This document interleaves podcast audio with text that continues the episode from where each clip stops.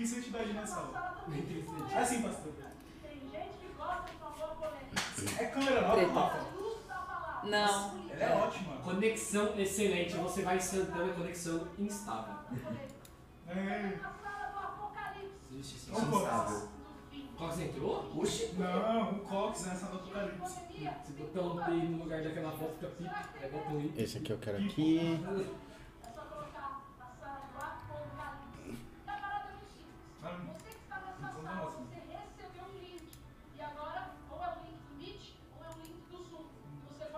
Rafael mandou o link do YouTube. É do Meet ou do Zoom? YouTube. Quem vai gravar no YouTube? É, eu sei, eu tô zoando. Olha lá, olha lá, o cara vou. Olha lá. É o Davi, pô. Aí o Davi.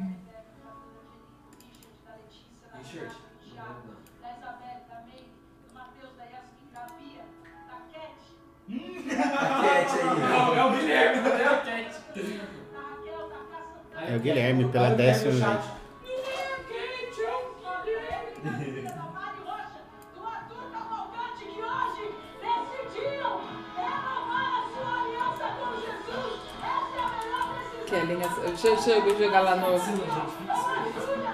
Jailson,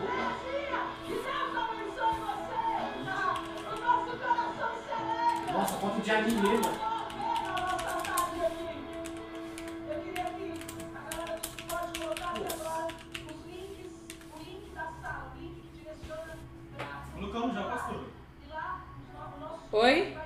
Não, a, Sil- a, a, a Silvana não, a Camila. Você vai mandar agora Um monte de mãe o entrando. seu formulário mais uma vez. Nossa, agora é fludado.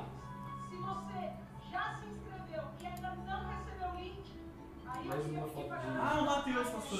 Todo mundo agora fala assim, se você não tem o link, você fala assim, eu não tenho, socorro. Olha no chat. Ou socorro aí que a gente já vai saber. Do, aqui do Meu irmão. No Socorro aí que a gente já vai saber. Então, Aqui, ó, tem já socorro. Quem mandou socorro? Vou dar encerramento aqui. Já tá aí? Ó, já tá Tá ligado? sem som. Quantas pessoas já Não, eu sei que tá sem som. aí um chat falando, já vamos começar. Daqui a Já pouco. mandei. Mendes. Tá ali em cima. Ah, estou perguntando quem que tá aí atrás. A gente, a gente já fala, a gente vai para apresentar vocês. Não, então não fala mesmo, então não fala nem que É, não fala, Mendes. É surpresa, ninguém tá vendo. Nós Ninguém estamos tá vendo. auditório. Não, Muita gente auditório. pediu Bate pau, pessoal. Aqui, ó. Quem não tem, aqui não tem link da sala. Mamãe, já pedi adicionar tudo de última hora. Agora já comecei então. Manuel Um Oliveira monte de saiu. né? Aqui, ó, Nossa, polêmica. Tem gente que tá falando que é da polêmica e não tem link. Pede, pega o link no. Daí manda aí na- no chat. Manda no chat do YouTube. Tá, vou mandar no chat. E aí você escreve embaixo, polêmica. Eu cadê? Olho no teto. Você conhece o Pop? Vestida de um símbolo feminista, eu te amo. Ó, falando eu te amo. Murilo. Ia ser Murilo legal foi só. entrando na sala da. Da polêmica? Do Davidão. Ah, o Box voltou também. E eu acho que não dá. Dá sim. Manda, manda, manda o seu número. Olha, 24, 24 pessoas. 25 pessoas na sala de paz. Você sabia que a gente tá fazendo um negócio de paz, né? Não, eu sabia, eu vi, eu vi as mensagens. Voa renascer,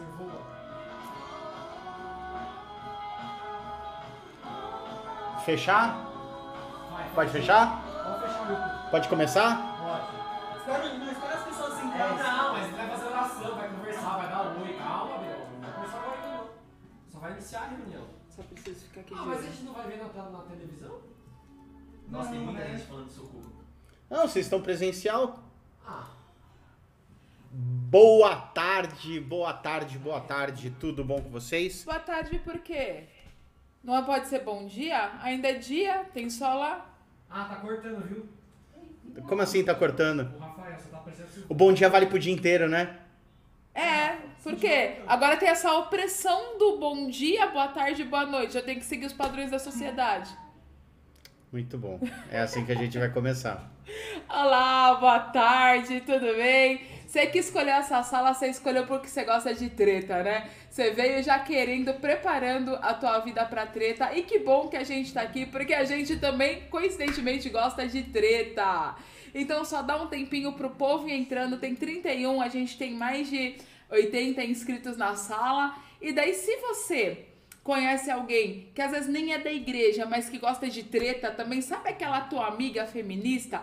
Sabe aquele cara lá que vive falando que a igreja é opressora, que não respeita os direitos da LGBT? Chama essa pessoa e fala assim: Ô criatura, entra aqui num rolê, porque hoje você vai perceber um monte de coisa. Combinado? Combinado. Tem galera fora de São Paulo aí? Quem que tá aí que a gente conhece? Manda oi no chat. Manda aí, fala assim: Olá! Eu sou uma pessoa dividida, eu fico dividido ao meio, assim. No. Fala pro pessoal que tá no celular, mandar deixar a tela Pode, deitada. fala de onde você é, não importa de onde Fala você de é. onde você é, Que vai igre- lá, coloca qual cidade que você é, de qual igreja você é. Vocês me conhecem a Paula, claro que eu te conheço, Paula. Conheço a tua família. Ita, Itaim Paulista. Uh, Itaim, uh, Itaim. Treme benção. Muito bom. Itaim Sola ABC, demais. Limeira. Do Hall, olha, temos o Alphaville aqui também. É isso que é bom, né? Porque tinha sinônimo de favela. Tinha sinônimo de galera tudo grudunhada junta aí. Ai, Gigi. E eu sei que vocês estão com saudade de juntar todo mundo numa favela, Vila não? Maria. Eu Jundiaí. das artes, cara, que demais. In Team, é isso aí. Jabuca. Coca-Cola, suco de uva, Renascer Boituva, muito bom. Jabaquara, Sorocaba, Renascer Pirajussara, muito bom. bom Pirajussara é da onde a gente compra leite, né? Não é Jussara? Jussara, o leite de Jussara é por causa do Pirajussara? É. Eu acho que é, acho que É uma boa é, ele já Ele falou, não, não é não. Vocês estão errados, vocês são trouxa. Jacareí, Desculpa, a gente é trouxa. Jacareí, a gente é trouxa. Morumbi. Quem mais? Quem mais? E tá aumentando em 36, vai chamando aí a galera. Quem aí? Você sabe que. Ô, senhor. Você sabe aí que tem alguém que precisa e a gente já vai começar. Mas antes de começar, a gente quer mostrar pra vocês. Ó, lá atrás a gente tem uma equipe de apoio. Dá tchau aí, fundão.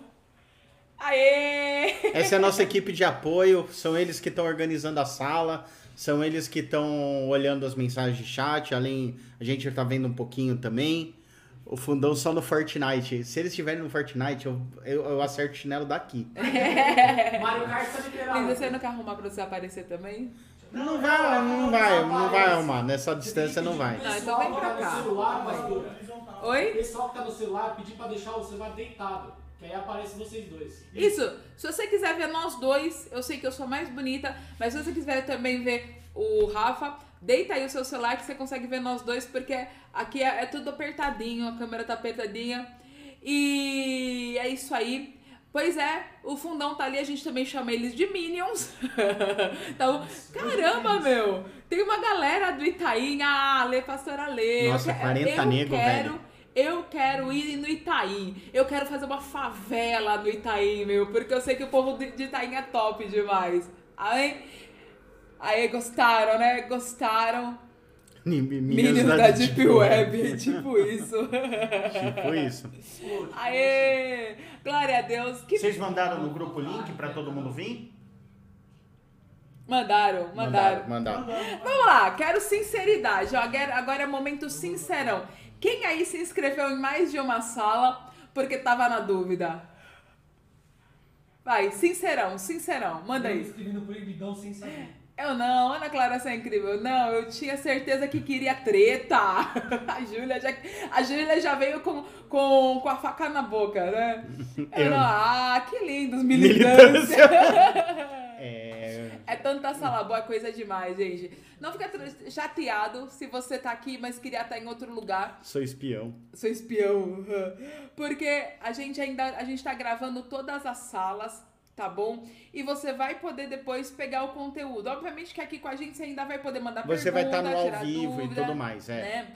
Exatamente. A ideia é a gente vai fazer uma mini ministração sobre polêmica e assuntos polêmicos de mais ou menos uns 20 minutos, meia hora, e depois a gente vai ficar respondendo dúvidas, tá? As dúvidas elas vão ser todas pelo chat para elas ficarem registradas e para a gente conseguir entender todo mundo, porque se todo mundo resolver abrir o microfone, vai, Vai dar- virar, vai virar não, vai virar, vai virar, vai virar fe- festa da fruta, né? Então vai virar feira. Então, como eu não tô afim de feira hoje, feira é só no dia de quinta-feira, então a gente foca no chat. Feira de peixe, exatamente. Feira de peixe. Tá? Mas tudo que é treta a gente gosta, né? Pra quem nunca viu a gente na vida, eu sou a pastora Silvana, esse é o pastor Rafael, nós somos Oi. líderes da Estadual Santana. Amém? Lá no fundo tá o. Vini, fala oi, Vini. Oi. Tá o Mendes, fala oi, Mendes. Oi, oi. E tá o Pablo, fala oi, Pablo. Oi! Vem aqui dar, mostrar a cara de vocês, vem aqui. Vai um de cada vez, senão é muita beleza. Não, vem todo mundo. é muita beleza. É muita beleza, pô. É muita beleza. Eles são melhores que a gente. Nossa, o outro. Olha, chutando tudo. Tá. Põe a cara aqui. Esse daqui é o Mendes. Olá, fala olá. Oi, oi. Cadê o Pablo? Ah, o Pablo não quis ir, pastora. Eu. Esse é o Vini. E Vini, você tem que aparecer. Esse é o Vini. Esse é o Vini. E aquele ali no fundo é o E Pablo. aquele é o Pablo. É graças a ele. Aspirante a vereador. Aspirante a vereador. O filho de vocês. Não, não, não. É graças Então a gente é o aqui, Pablo. a gente, nós temos aqui o Vini, que ele é a base da, ele é uma base da treta de Santana. O Pablo, que ele quer ser vereador, ou seja, a base da, tre- da vida dele é treta. E o Mendes, que é o Groot, entendeu? É o Groot. Sou Isso aí. É. E que bom que você tá aqui. Vamos começar orando. E daí a gente já vai começar com os assuntos que eu sei que você tá aí morrendo de vontade, né? Eu sei que você já preparou todos os seus argumentos, tá bom? Mas a gente vai primeiro colocar algumas regrinhas, tá? Primeira, vamos sair daqui todos amiguinhos e coleguinhas, tá? Vamos lembrar que nós vamos continuar nos amando. Então, nada de brigar com o coleguinha, nada de xingar o coleguinha, nada de depois marcar o nome do coleguinha pra ir tretar com ele no privado, tá bom? Então, a Muito gente menos caçar o cara no Facebook, pra, no pra Instagram, ele. pra ficar cancelando ele, tá bom? Isso. Nós vamos respeitar. E tudo que nós vamos falar aqui, nós somos pastores e nós vamos colocar, obviamente, na visão cristã. Se você queria numa visão ateu, numa visão muçulmana, numa visão, sei lá, é, naturalista, numa visão humanista. É, se você quiser a visão naturalista, eu posso até responder também. É, mas a gente Você vai não vai gostar, mas eu posso responder. numa visão cristã, porque a gente é cristão, ok? Tem várias formas de ver o mundo, mas acima de tudo, a verdade que nós acreditamos é que está lá em João 14, que Jesus é o caminho, a verdade e a vida. Então, tudo que fuja da visão cristã, nós não vamos defender, combinado? Ok? Então, feche seus olhos aí, fique felizinho e clama a Deus aí. Senhor, em nome de Jesus, nós consagramos a Ti esse tempo. Nós pedimos que o Senhor abra as nossas mentes e tire todo engano à luz da Tua palavra, Pai. Por- Porque o Senhor é o caminho, a verdade e a vida. Visita os nossos corações. Usa a minha vida, a vida do pastor Rafa, e que cada um aqui saia edificado com aquilo que o Senhor sonhou, não só para as nossas vidas, Pai, mas também para a direção que o Senhor está dando para o teu povo nesse mundo. Em nome de Jesus, amém. Amém, galera. Então, deixa eu apresentar um material para vocês aqui. E antes de entrar nas tretas mesmo, eu quero falar uma breve amém. Glória a Deus, glória a Deus. É, deixa eu só perguntar, quem que tá de olho no chat? Eu. Cha- Pablo, se eu não reparar algum chat, você manda aí e... e- Você avisa a Você gente. Você avisa, beleza? Beleza. Então, hoje a gente vai falar de temas polêmicos. Nós elencamos aqui seis temas polêmicos para falar. Nós vamos falar de feminismo, vamos falar de aborto, vamos falar de igreja versus política, vamos falar de racismo, questões LGBT e to- intolerância religiosa, ok? Se tem mais algum tema treta na tua vida, a gente faz uma outra rodada, mas hoje a gente vai ficar nesses seis temas, tá bom? Então vamos não tentar fugir, porque é coisa pra caramba que a gente vai falar e a gente ainda quer, né? Se é, você tem alguma dúvida específica, aí tá os nossos celulares, você pode mandar mensagem no WhatsApp e a gente responde. Tá bom? Exatamente. Na medida do possível. Isso. É, por favor, não se desesperem, tá? A gente, nós somos seres vivos e nós precisamos fazer nossas coisas também. Mas a gente responde. Eu nunca deixei ninguém no vácuo. Quatro da manhã a gente tá acordado. Eu deixei uma pessoa verdade. no vácuo na quinta-feira. Então manda mensagem pra mim, porque ela deixa as pessoas no vácuo. Não, eu deixei só uma pessoa no vácuo. Que a Eu. pessoa tem 17 anos e falou que tava forever alone e que precisava de uma varoa. Daí eu falei, ah, esse daí não merece resposta. Ah, é verdade. Enfim, se não é o teu caso, se você não, se você não, não, não tá nessa, mas pastora, responde ele, vou responder. Eu só deixei ele pensar um pouquinho na vida. Amém? Vamos pro próximo slide. Antes da gente falar dos temas polêmicos, eu quero que você preste muita atenção no que eu vou falar agora, tá? Por que, que a maioria da militância ela é jovem? O que, que é militância? A militância são grupos que têm uma ideologia, ou seja, tem um padrão, uma linha de pensamento que ela defende isso. Então, militar é uma defesa que muitas vezes é uma defesa organizada, que são através de movimentos, são através eh, as militâncias antigas elas também tinham questões armadas.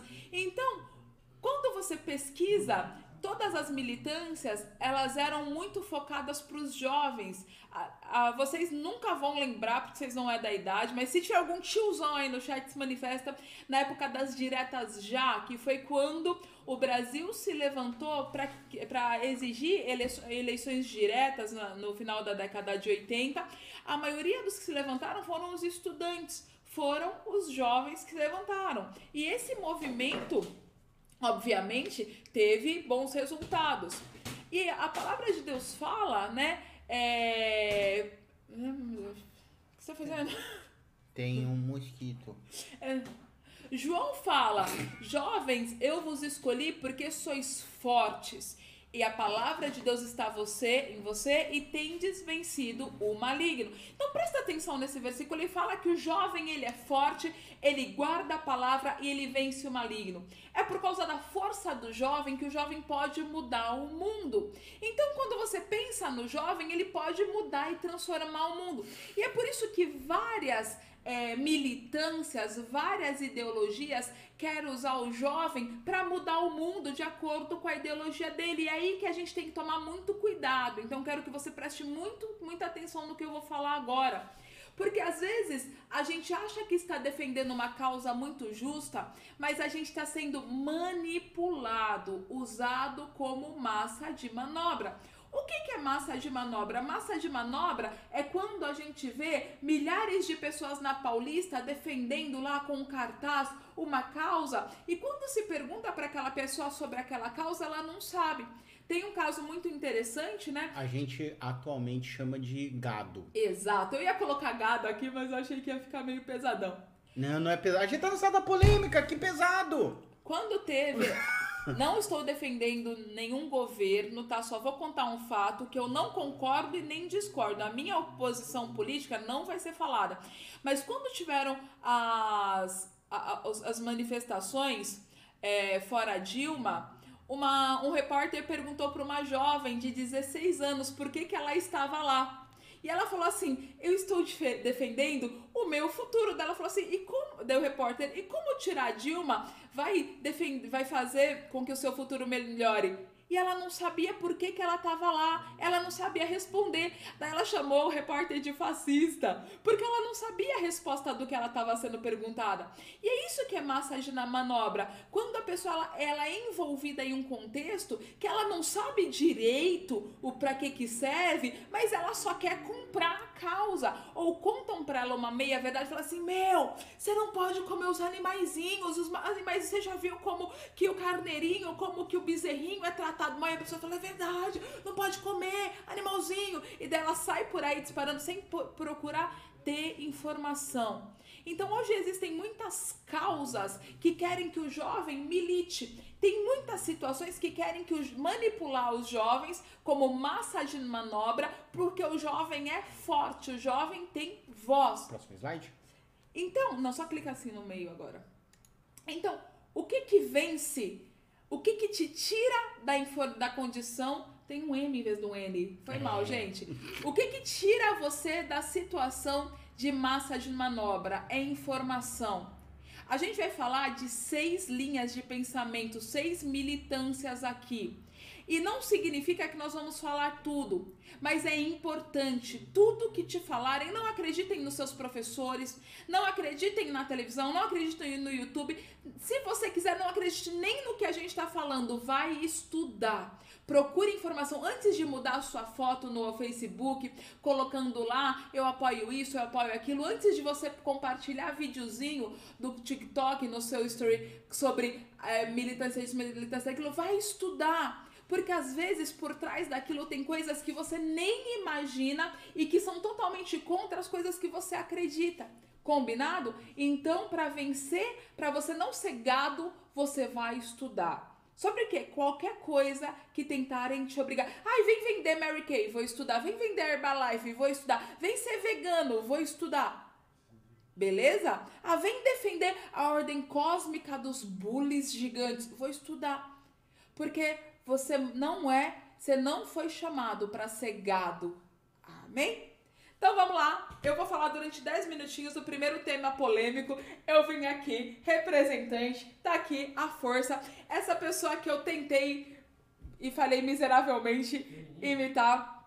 O nome dela é Georgine Doyle. Ela é um dos símbolos Como é que é o nome?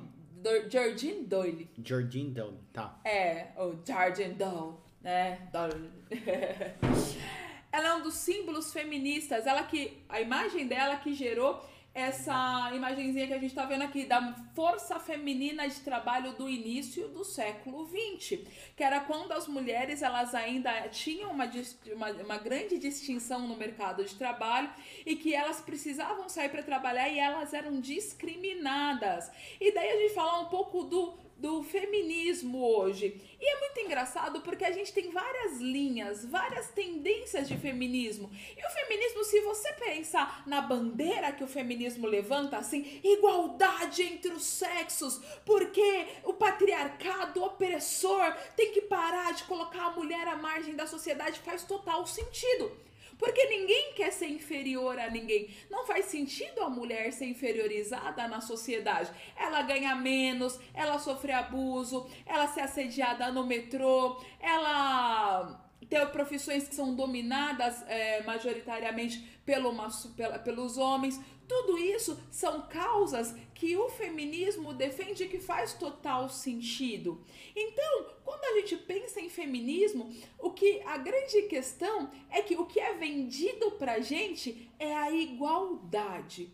E quando nós começamos a ver os movimentos feministas lá no início do século XVIII, era justamente isso que as mulheres queriam, porque elas não tinham direito a voto, elas não tinham direito na sociedade, elas não tinham lugar, tinham separações entre elas.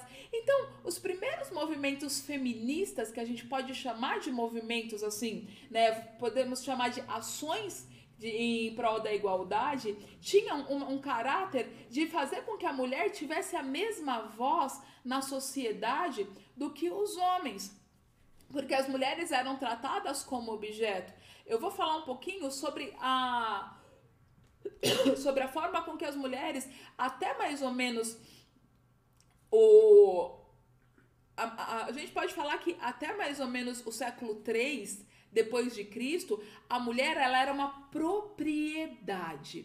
Como assim uma propriedade? Eu não era um indivíduo, eu era uma posse ou do meu pai ou do meu esposo. Tanto que quando você vê códigos de lei antigo, não só os- as leis é, dos judeus, mas os babilônicos, até o código de Hammurabi Nesse, mesmo. nesse aspecto, a lei judaica ela era a mais avançada que tinha, porque ela até dava bastante direito comparado aos outros povos com as leis que tinham na, na mesma época, né? Exato. Então, as mulheres eram tratadas como, como objeto do tipo, ah, se, se por acaso um homem matasse uma mulher, ele tinha que pagar um valor pro proprietário dela, que podia ser o esposo ou podia ser uma, o pai. Porque a mulher era tratada como uma propriedade, assim como as crianças. E tudo isso foi sendo cultural, não, não exclusivamente dos judeus, como o Rafa falou, os judeus ainda tinham uma, uma a condição lei feminina mosaica, né? muito a lei mosaica ela deu direitos femininos femininos muito avançados Mulher podia ter posse época. de podia ter posse de terra, isso não era comum. exatamente porém todos os códigos de lei das sociedades antigas mais avançadas desde os egípcios os persas, os babilônios, até os romanos enxergavam a mulher como uma posse. E sabe quando que isso começou a mudar? Com a ascensão do cristianismo. O cristianismo ele foi importantíssimo para que a mulher parasse de ser enxer- enxergue como uma propriedade. Você vê que quando Constantino ele traz a ele traz a ele é, permite a religião cristã, né, que os cristãos eles não sejam mais perseguidos, ele encerra a perseguição cristã. Você vê que tanto mulheres quanto crianças deixam de ser culturalmente tratadas como objetos e começam a a ter a vida valorizada. Então, quando a gente pensa em direito de mulher, não tem como você separar isso da história do cristianismo. Você quer um exemplo? Um exemplo muito forte é o seguinte: todo mundo, a Igreja Renascer, ela usa uma, uma versão da Bíblia chamada Ferreira de Almeida, João Ferreira de Almeida. O João Ferreira de Almeida foi um, foi um, um, um linguista que é protestante que traduziu do original é, hebraico e do original grego pro português direto, né? E quem era que manjava mesmo de hebraico e grego não era o João Ferreira de Almeida. Quem tinha dou, quem era doutora em coisa era a mulher dele e a filha dele, que foram, que, que foram quem corrigiu o trabalho dele. Então, assim, a Bíblia que você usa no seu dia a dia do João Ferreira de Almeida tem o trabalho de pelo menos duas mulheres. Ex- exatamente. Então nós vemos que a, a história dos direitos femininos ela está muito perto, ela está muito relacionada com o direito do com, com o crescimento do cristianismo, porque foi através, olha só, quando a gente fala, por exemplo, é, o que está em Efésios, que os maridos devem amar e proteger a esposa, hoje é muito óbvio pra gente, é o mínimo que o marido tem que fazer, é amar e proteger. Mas se você pensar que Nero, ele tinha, ele, ele torturou e assassinou a esposa dele porque era uma propriedade dele, então a, a, a, o cristianismo tem uma visão muito avançada de mundo. Os romanos podiam matar as esposas e as filhas porque eram vistos como propriedade, eles não iam ser punidos. Se eles matassem a esposa ou a filha de outra pessoa, eles pagavam um dinheiro para aquilo. E quando o cristianismo ele fala assim, é, esposos, amem as esposas. Ele tá criando algo que é muito diferente, muito avançado para a época. E quando você vai estudando a igreja é, primitiva, você vai vendo que as mulheres da igreja primitiva, elas tinham direitos iguais aos direitos dos homens. Elas tinham voz iguais aos direitos dos homens. Então, quando você vai estudando as mulheres que elas foram martirizadas no Coliseu, elas tinham exatamente as mesmas condições de professar a fé cristã como os homens tinham. Então, são coisas que a gente precisa enxergar quando a gente pensa em feminismo. E o feminismo, ele, tem, ela, ele tinha uma defesa que é muito importante, porque quando a gente pensa em feminismo, a gente pensa em igualdade. E todas as militâncias do século 17, 18 e 19 do feminismo, ela bu- buscava por essa igualdade. Eu, te- eu estou lendo um livro que é do Harari que chama Sapiens. Sapiens. E uma das análises que ele mostra é que todas as culturas dos sapiens e também dos neandertais, todas essas culturas, elas. é, O Rafa tá mostrando aqui o tempo. Elas eram patriarcais. Significa que a, a maioria do. A, insti- o- a formação instintiva do bando. Eu tô falando agora, esquece de religião e cultura. Eu tô falando agora do homem instintivo ela é patriarcal e a cultura foi com o tempo as mulheres foram buscando essa visão. Só que onde que está o grande lance disso? Onde que o feminismo ele começa a ter uma, uma situação que pode ser prejudicial. É quando o feminismo ele para de buscar por igualdade e começa a buscar por privilégios. Como eu falei lá no slide anterior, não, é muito difícil hoje ter qualquer linha de pensamento que seja desvinculada de padrões políticos. Hoje a gente sabe que existem movimentos políticos e quando eu falo de movimento político, o movimento político ele quer uma coisa, é poder. E eles usam linhas que são linhas de, de pensamento, que são linhas ideológicas, para ter uma manipulação. E quando a gente começa a ver o feminismo nos últimos, nas últimas décadas, a gente vê que ele tem uma forte influência política, que começa a destoar um pouco daquela ideia da igualitariedade que tinha nos movimentos anteriores, quando as mulheres elas foram atrás de, de ter condições melhores de trabalho, porque elas trabalharam 24 horas por dia na Revolução Industrial, quando elas começaram a pedir direitos iguais de voto, direitos iguais de condições de trabalho, até direitos de, de, de ganhar a, a mesma coisa. Então, todas essas questões elas começam a se desgarrar agora nas últimas décadas do do século XX no início do século XXI.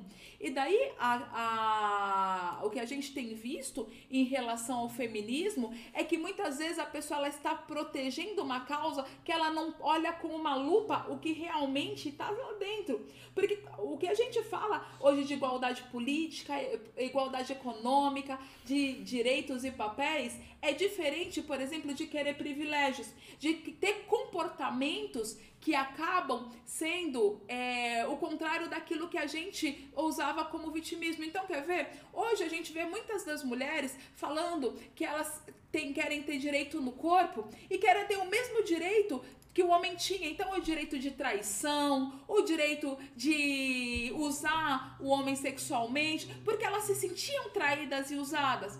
Mas quando a mulher ela fala que ela quer ter o direito de trair, ela também não está tirando o direito do homem ah, mas a gente quer igualdade, mas não significa que a igualdade vai levar a pessoa a ter o mesmo erro que foi cometido com ela. E muitas vezes a gente vê que é exatamente essa a bandeira, alguns dos argumentos do feminismo. Vamos parar para pensar quando uma mulher, ela sai na rua e ela defende, eu quero ter o direito de trair. Ela tá falando que ela quer ter mais direito do que o parceiro dela. Porque ela quer, ah, mas o parceiro também trai. Então, a gente está falando que eu quero ter o direito de cometer um erro. Eu quero fazer um erro também. Sendo que o, o, certo não seria eu queria ser preservada, eu queria ter fidelidade. Não deveria ser essa a bandeira. Eu gostaria que meu esposo, meu parceiro me respeitasse. Espera um pouquinho. A gente tá lendo o chat sim, tá? Então, por favor, respeito, tá? E preste atenção no que a pastora tá falando, tá bom? Como o Rafa falou, vai ter um momento em que a gente vai abrir para perguntas, tá bom? É, e a gente vai tomar total liberdade de tirar da sala aqueles que tiverem respeitando as regras que a gente comentou lá no começo.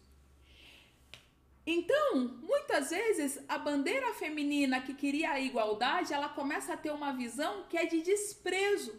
Por isso que tem que tomar, pastor, mas são todas as visões feministas? Não, mas tem linhas, as principais linhas que hoje chamam o movimento e que tentam militar e criar militantes, elas buscam isso, buscam o desprezo não só pelo outro sexo, mas por qualquer outra visão. Já tô, já tô encerrando, Rafa.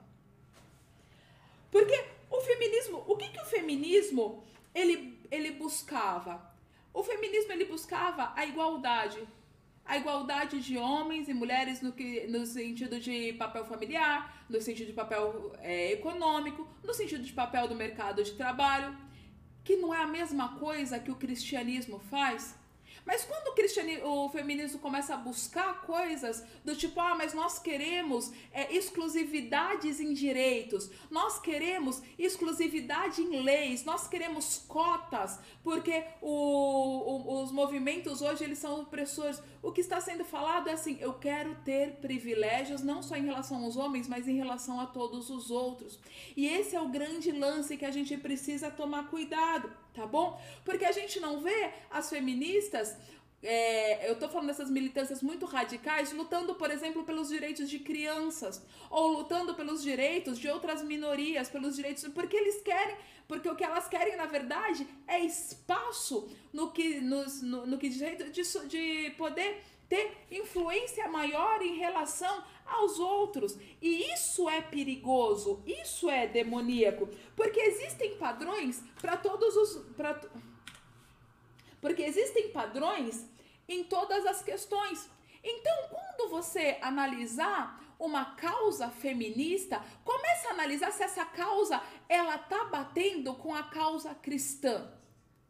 Quando uma feminista ela fala que ela quer ter o direito de andar com a roupa que quer, ela tá querendo ser respeitada ou ela tá querendo ter poder de ser desejada?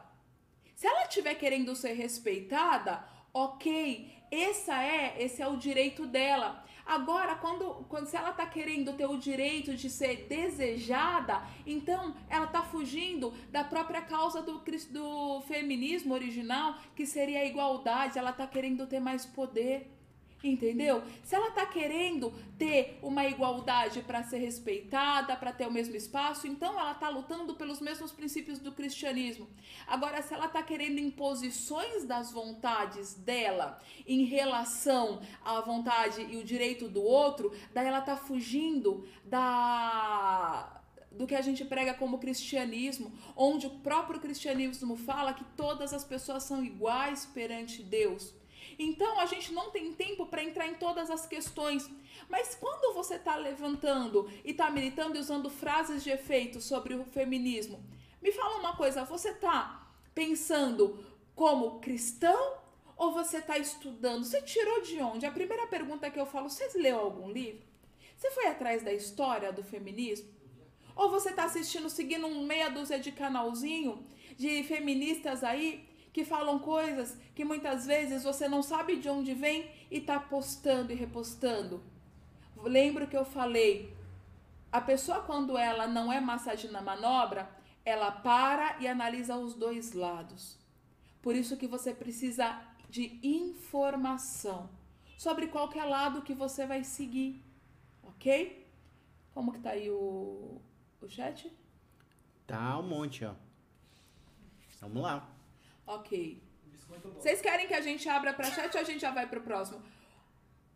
Abre pra pergunta. Abre, abre, abre. Rafa. Abre o quê? Abre pra pergunta. Tá. Sobre feminismo, vocês querem perguntar mais alguma coisa? Que é o seguinte. É, depois no final eu vou dar eu vou dar uma visão geral sobre todos os ismos, tá? Porque todos eles eles têm a mesma vertente, tá? É, a gente vai dar um geralzão sobre a ideia por trás de todos eles, para que vocês não sejam idiotas e vocês não sejam enganados, tá? Você não vai falar, sair por aí falando que a gente chamou ninguém de idiota, porque não foi isso. Tem que tomar muito cuidado pra não ter manipulação, Tá bom? ok? Um outro ponto que eu vou falar muito rápido é justamente sobre o aborto, ok? Porque qual que é a defesa do aborto? A defesa do aborto vem muito próximo à defesa do feminismo, que a mulher ela quer ter direito sobre o corpo dela e como o feto desenvolve no corpo dela, então ela tem direito sobre aquilo que está dentro do corpo dela. Porém, se uma das bases do é, feminismo é justamente a igualdade, quando a pessoa ela pensa em aborto, ela tá tirando o direito de uma pessoa que nem tem condições de se defender, porque a pessoa ela ainda não existe. E você pode até falar que até a, a, a 12 semana o feto ele não é vida, que é o que os Juízes.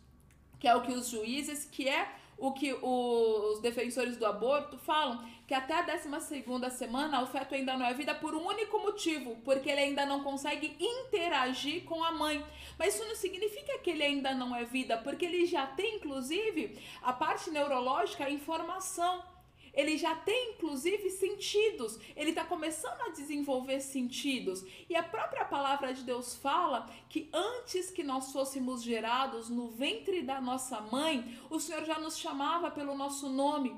Então a vida ela já existe a partir do momento que Deus determina que ela existe, que Deus permitiu que ela entrasse no ventre de uma mulher. Então quando a pessoa está querendo tirar do ventre a, aquela vida que Deus deu, ela tá cometendo um assassinato. Ela tá tirando o direito daquela vida que é indefesa, porque ela não tem condições ainda, para que ela possa tá tirando o direito de poder vir ao mundo e lutar pelos próprios direitos.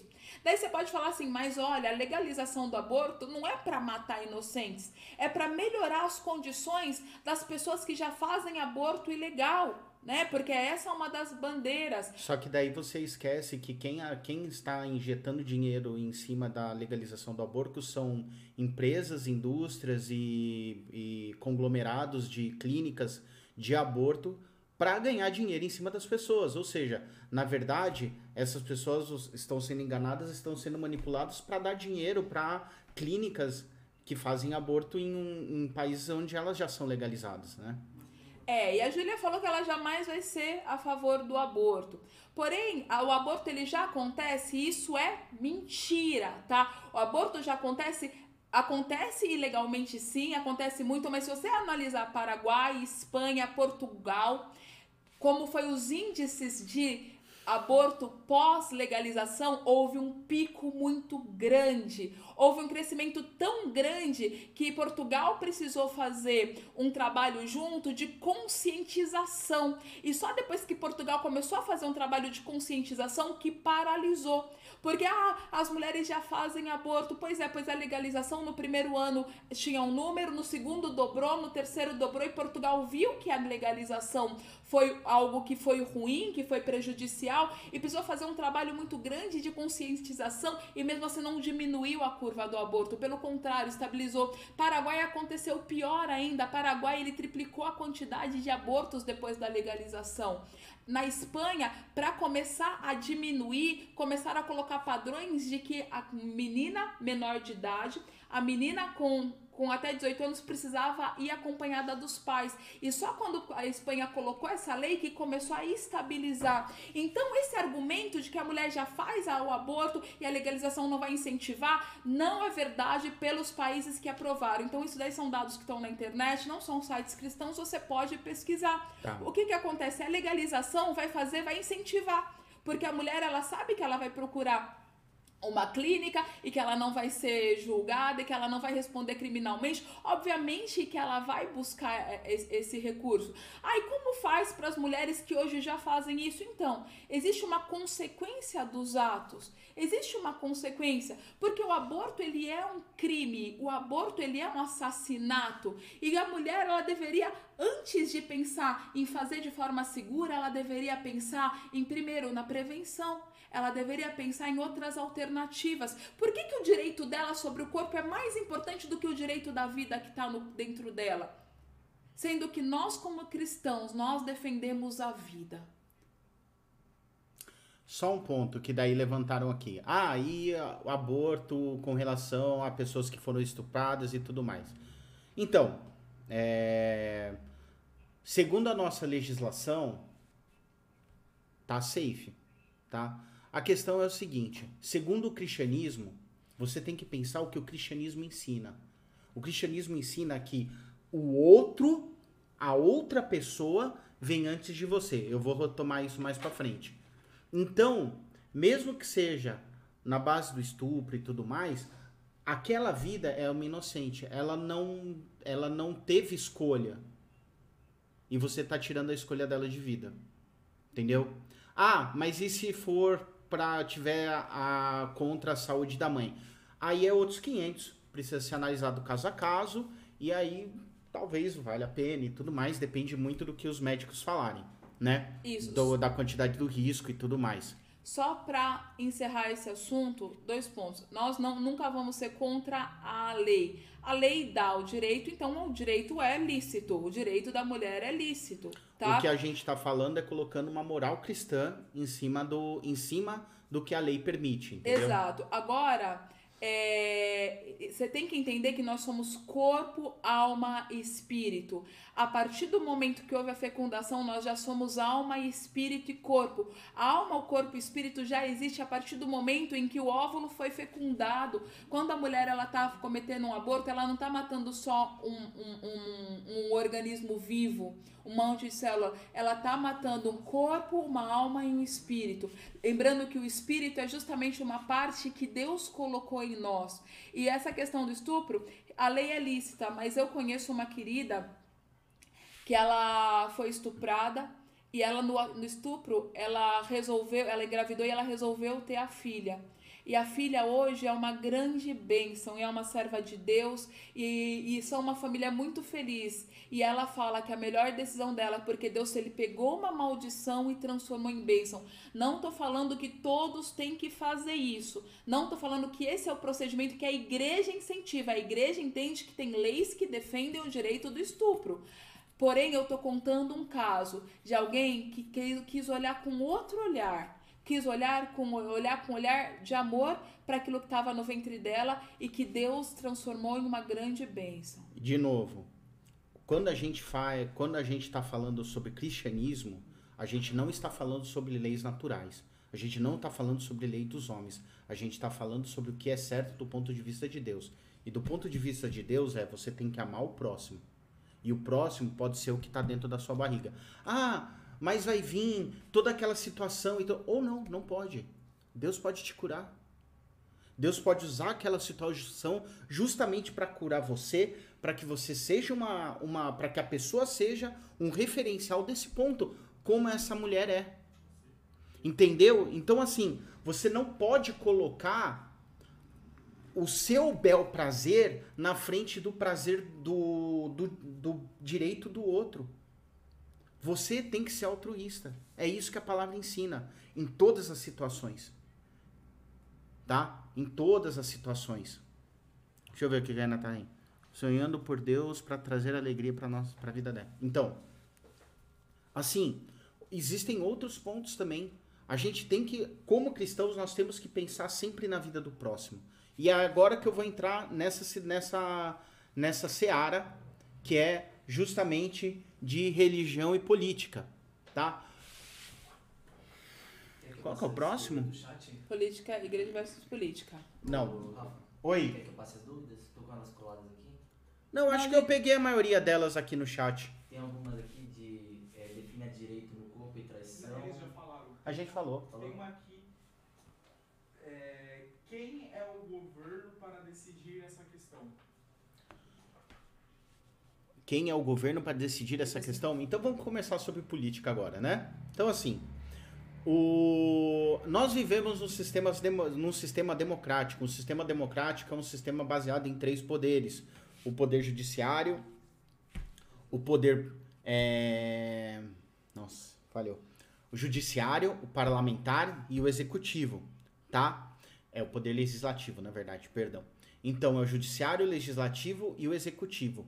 Cada um deles tem uma, tem uma, uma razão de existir e ele tem um foco de operação. O executivo, ele traz o planejamento e as leis e, que foram votadas no legislativo para que sejam cumpridas.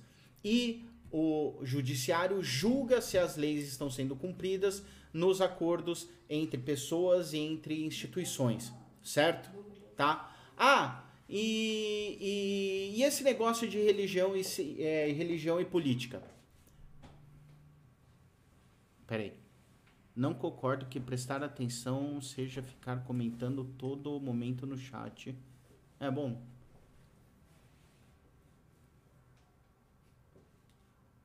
Tá. Pausa para os comerciais. Em um orfanato.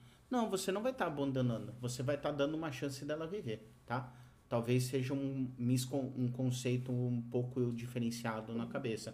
A gente aqui no Brasil, a gente tem um, um pouco dessa, desse receio. Ah, é porque a pessoa não sei o que. E a gente não tem muita cultura do, de adotar. Porque a gente não tem um coração muito bom para ajudar as pessoas. Né? Talvez seja isso.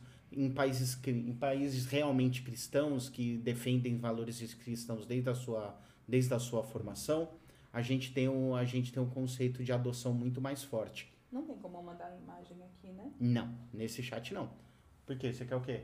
Não, é porque alguém falou aí que os números caem, então eu vou- falar pra você voltar ao que eu eu falei há 10 minutos anterior, que eu, eu falei em números, que o número nos países que houve legalização aumentou. Então não caiu, aumentou. É só procurar na internet, essa informação tá pública. É, tá. Mas Então, agora a gente vai assim- mudar de assunto, a gente vai pra religião e no final a gente abre pra vocês tirarem Tá. dúvidas. Então vamos lá, que senão a gente consegue falar tudo. Religião e religião e política. Então assim, A, a política, baseado no sistema democrático, que é o que a gente, que é o que a gente tem aqui no Brasil, e que temos num- nos principais países ocidentais, ela funciona na base de você ter uma representatividade da população. Então, como é feita essa representatividade da população? Através do voto. Vocês exi- existem vários modelos de política. Nós no Brasil adotamos o presidencialismo diante do plebiscito de 1990 e 98? Não. Dois? 92, 92. de 92, tá? É, países europeus, a maior parte deles, eles são parlamentaristas, tá? Então, assim, você escolhe quem vai comandar o país no executivo e outro no, no legislativo. Fechou? Então, assim, ah, e aonde entra a religião nessa história? A religião nessa história entra no seguinte: nós temos uma população aqui no Brasil de 250 milhões de pessoas, mais ou menos.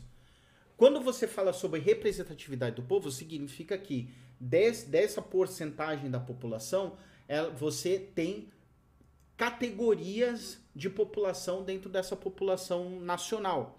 Um exemplo, por exe- um exemplo é religião. Você pode categorizar essa, essa, essa população através da religião. Então você vai ter uma parcela da população que acha que religião é uma forma de categorização e por isso você consegue fazer agremiações ou entre aspas partidos políticos em cima da religião, tá? Legal. Bom, então Maris, hoje a gente tem, eu acho que 30% da população é, protestante.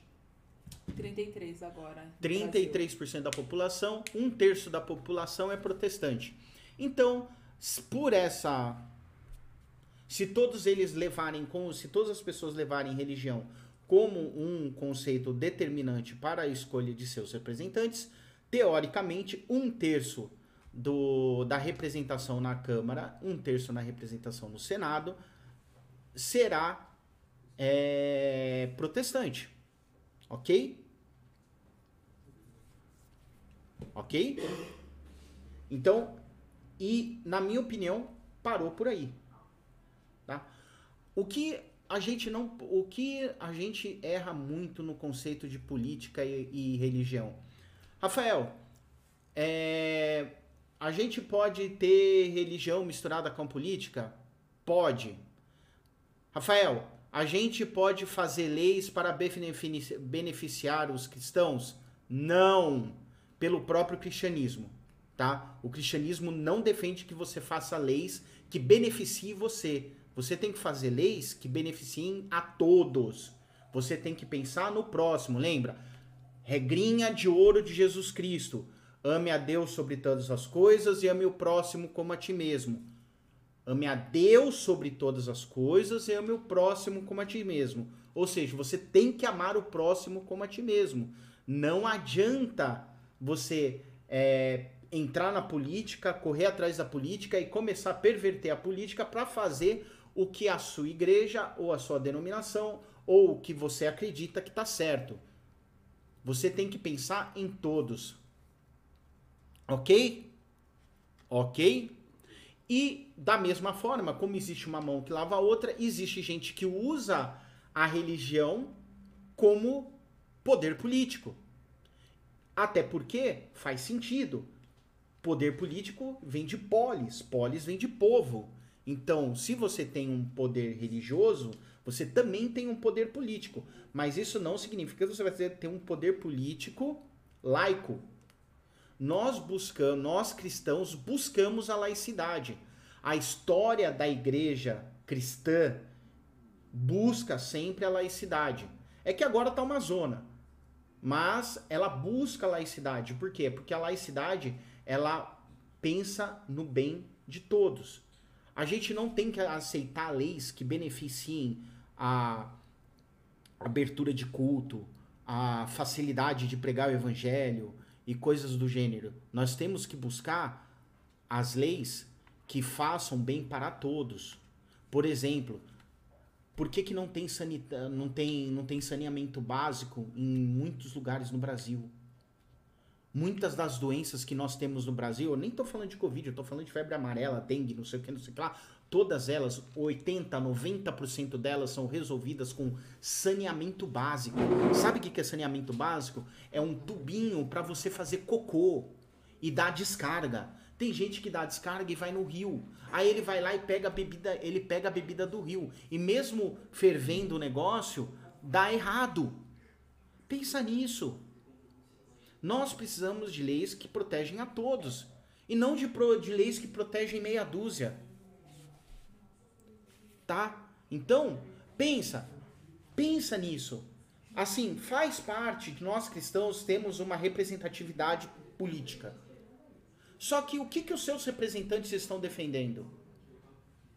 Eles estão defendendo o quê? Que tenha só abertura de culto? Meu amigo, Jesus pregava, Jesus pregava no meio do Império Romano. Paulo pregou no meio do Império Romano. Lá não podia, lá matava. E os caras pregavam, você não precisa de lei para te defender de fazer culto. Tá? Culto você faz. Olha a igreja de São Tomé na Índia, que é a igreja mais perseguida do mundo. Olha a igreja dos coptas no centro do, do, do mundo islâmico, da janela 10 por 40. São as igrejas mais perseguidas e elas crescem. E Deus dá graça. Então Deus não precisa do poder político humano. Ele precisa de corações. E nós precisamos lutar para que, um, o Estado seja laico, dois, que as leis beneficiem a todos. Esse é um problema que eu vou tratar um pouquinho mais para frente ainda. E vamos entrar nas questões de LGBT agora. Rafael, eu, eu- a pergunta, eu posso ir rápido ou alguém tem dúvidas muito, muitos Alguém quer falar ferrenhas? sobre política? Embora que... Não, não, não, sobre política não, sobre LGBT. Política, eu acho que já deu, né? É, até que nos chats aqui o povo não tá falando muito sobre política. O que é LGBT?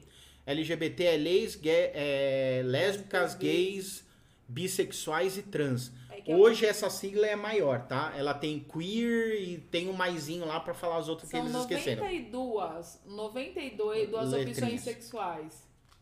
92 opções sexuais. Rafael, o que, que você o que, que vocês acham sobre essa situação? Eu acho o seguinte, eu acho que Deus é soberano. Entendeu? Assim, a partir do momento que uma pessoa se converte para Jesus, Deus ele tem um trabalho para fazer na vida dela. Nós como os cristãos, presta atenção. Nós como os cristãos, nós temos que amar as vidas. Nós não podemos desrespeitar as vidas por causa da opção sexual dela. É opção dela. Ah, mas ela tá na igreja. Então, um dia Deus vai conversar com ela. Não é você que vai pegar e vai ter a sua atitude de pegar um leio de pau e bater na cabeça dela. Porque não é assim que funciona. Nós somos cristãos, nós defendemos o amor. E nós defendemos o amor para todas as pessoas. Porque Deus amou o mundo de tal maneira. Não foi só você. Quer falar? Qual seria, em qual situação que você poderia se, se opinar ou tentar é, manipular qualquer situação a respeito da LGBT, se você fosse no, se fosse o seu caso. Agora, se não é o caso, se nós não temos essa condição, nós, pra, pra gente, a opção e a preferência sexual de qualquer pessoa que entra na igreja indifere, indifere no trato, indifere no amor, indifere na palavra, indifere em tudo. Porque não tem diferença do, do pecado de um e do pecado de outro, da opção de um e da opção de outro. Ah, a Bíblia condena, assim como a Bíblia condena a mentira, assim como a Bí- a Bíblia condena a falsidade, assim como a Bíblia condena o orgulho, a Bíblia condena o pecado como um todo. E cada um sabe qual é o pecado que precisa se consertar diante de Deus. E não é por isso que nós sentamos na igreja e somos tarjados ou discriminados porque nós somos orgulhosos, ou porque nós às vezes somos mentirosos, ou porque às vezes nós somos corruptos. Mas o, o papel da igreja de Jesus Cristo é amar, ponto. Não é amar o homossexual, não é amar o, a mulher, é amar. Não importa quem entre. E se não é a condição, não é nosso papel de julgar. Porque quando a gente já começa a olhar com o olhar de ai, mas você viu fulano lá, eu acho que a gente já tá tendo preconceito. A gente precisa ter o mesmo olhar de amor para todo mundo. Não é papel da igreja querer consertar a vida de ninguém, porque esse é papel do Espírito Santo. O papel da igreja é amar. E quem resolve os nossos pecados, inclusive os meus, do pastor Rafa, do Pablo que está ali escondido, é o Espírito Santo. A gente não precisa ficar tentando resolver a vida de ninguém, porque nós temos o Espírito Santo para isso. Pode falar. Tá. É, seguinte, eu escolhi, eu sei de orientação, tá? Eu escolhi opção, tá? A palavra. passar. Pode passar. Eles estão morrendo de vergonha. Eu já. escolhi a palavra opção, tá bom? Porque, ao meu ponto de vista, sim, é uma opção. Ah, é uma opção, sempre é uma opção, tá?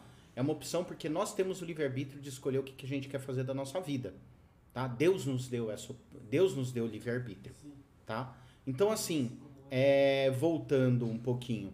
Então, nós, na igreja, nós temos que fazer o que Jesus mandou, que é amar as vidas. Não importa quem é, não importa quem seja, não importa o, o preconceito, não importa nada. Você não pode, ter- você não se pode dar o luxo de preconceito contra nada.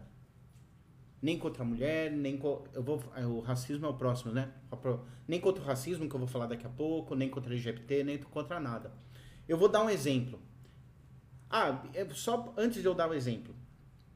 Pensa o seguinte: todos nós temos pecados, todos nós fazemos escolhas. O que, que difere das suas escolhas erradas de outras escolhas erradas? Nada. Ah, mas você está falando que LGBT é errado? Eu estou falando só que ele não é coerente com a palavra. Eu, encontro- eu considero a palavra verdade. Mas eu sei que Deus vai trabalhar a vida de cada um. E o meu, meu papel na igreja é amar todas elas. E assim como algumas pessoas têm dificuldade, por exemplo, com sexualidade, estão inclusive numa tem uma sala específica só para isso, que é o proibidão, sobre sobre problemas com sexualidade e tudo mais, eu tenho problemas com outras coisas, talvez até mais graves. Eu sou uma pessoa orgulhosa. Eu sou uma pessoa extremamente orgulhosa. E eu todo dia eu tenho que lutar contra o meu orgulho, tá? Então assim, e se você olhar lá, se você lê Lewis, se você lê os grandes pais da igreja e tudo mais, eles falam que uma pessoa que se você tiver, se você tiver um problema sexual e você deixar de ter o seu problema sexual e você for e você se sentir orgulhoso porque você deixou o seu problema sexual, é como se você estivesse trocando uma frieira por um câncer. Porque o orgulho é um câncer. Ele entra na tua vida, ele corrói você por dentro, porque você fica se achando superior às outras pessoas. Tá? Então, pensa assim, nós precisamos lutar contra o nosso próprio orgulho, sempre. É isso que o cristianismo prega. Nós precisamos pensar no próximo. Nós precisamos crescer na unidade do corpo, para que todas as pessoas sejam amadas, para que o Espírito Santo se revele a todo mundo e que Jesus seja glorificado nisso. Tá? Tá, é só um- algumas questões, tá? É, a Bíblia ela fala que Deus criou homem e mulher. E Deus ele não tem erros. Então não, Deus não criou um homem dentro de um corpo de mulher ou criou mulher dentro de um, do corpo de homem. Isso é bíblico. Não existe nenhum estudo científico que é, comprove que a homossexualidade seja biológica. Existem todas as questões que ainda afirmam que é cultural, então você pode pegar estudos renomados acadêmicos, você vai ver que não existe estudo que fala que a homossexualidade é biológica, ok? Por isso que nós tratamos com o termo de opção. Ah, porque a pessoa ela, ela tem condições que levou a isso, é outra história, mas não é biológico, tá bom? Agora tem uma pergunta aqui falando, só porque eu sou cristão eu tenho que acreditar no que tudo que a Bíblia diz? Bom, Deus ele deixou a Bíblia dele como a verdade. Ele fala que a palavra de Deus é a verdade. Ele ainda orienta a seguir tudo que está no livro da lei. Ele fala várias vezes: tenha cuidado de observar a lei e tudo que está escrita nele para que você não caia em condenação. Acreditar em Deus, no Deus Todo-Poderoso, Deus Criador, acreditar em Jesus como Senhor e Salvador é crer na Bíblia. Ok? Quando você não aceita a Bíblia como a palavra de Deus, automaticamente você está negando Deus também. Porque você está negando as orientações que ele deu sobre a Bíblia. Então, é, quando você nega o que está escrito na Bíblia, acreditando que existe um outro, uma outra lei espiritual, você está negando automaticamente o autor da Bíblia, que foi o próprio Espírito Santo, que usou a vida de homens para colocar aquilo que ele quis dizer. Inclusive, Júlia, se você prestar atenção, é, esse raciocínio que você teve tá certo. Entendeu? Você não só porque a pessoa usou um pronome, um pronome neutro com você, você não precisa tretar com ela. Vou falar disso já já. Estou chegando, estou chegando. Porque aqui a gente tá só abordando os pontos de beirada. Eu ainda não peguei o ponto central. E falando sobre o racismo, eu vou falar rápido sobre o racismo, porque aqui é tipo assim, ninguém concorda, tá? Racismo existe, racismo existe e nós precisamos batalhar contra todas as formas de separação das pessoas e achacamento das pessoas. Não existe isso no cristianismo. No cristianismo, Jesus morreu por todos nós. Todos nós, sem exceção. Não tem cor, não tem nada. Jesus morreu por todos nós. E todos nós estão, e todas as pessoas estão aptas a fazer parte dessa grande família, que é a família de Jesus, a família de Deus. Certo? Certo? Tá? Então beleza. Eu infelizmente eu- eu não gosto infelizmente é um saco, mas a nossa sociedade existe racismo, não tem como negar. É, todo dia você, se você é uma pessoa como eu, que sou branco, caucasiano, loiro, de olho azul, hétero e tudo mais, você todo dia, eu todo dia eu tenho que ficar me policiando para eu não afligir o direito das outras pessoas. E eu tenho que realmente pensar que eu sou luz no mundo e que eu não posso é, agredir as outras pessoas com a minha fala, nem com os meus raciocínios, nem com as minhas piadas. Eu gosto de fazer muitas piadas, tá? É, então, isso é uma coisa que a gente tem que cuidar muito. Então, faz um estudo de do, da onde que vem as suas linhas de raciocínio, da onde que vem as suas faculdades cognitivas, da onde que vem a sua forma de pensamento. Porque a sua forma de pensamento ela tem que vir da Bíblia.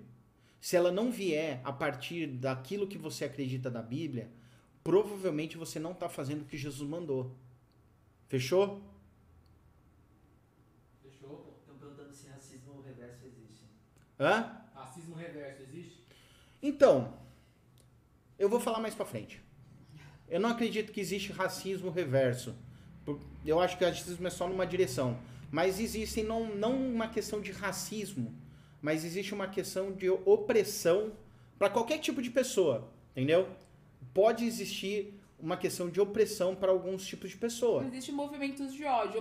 E os movimentos de ódio, ele olha pra qualquer Isso. um. Independente de ser um homem branco ou um homem negro, existem pessoas que têm ódio e elas vão odiar outras pessoas. Mas o racismo reverso, elas podem ser consequências de, pesso- de movimentos de ódio. E agora a gente vai falar sobre o último tópico, que é a intolerância religiosa. Então é o seguinte, eu vou falar bem rápido sobre intolerância religiosa. Assim como existem todas as outras extremidades do espectro dos raciocínios e das escolhas que nós temos, existe o extremismo religioso, tá? Desculpa, Jesus não era extremista.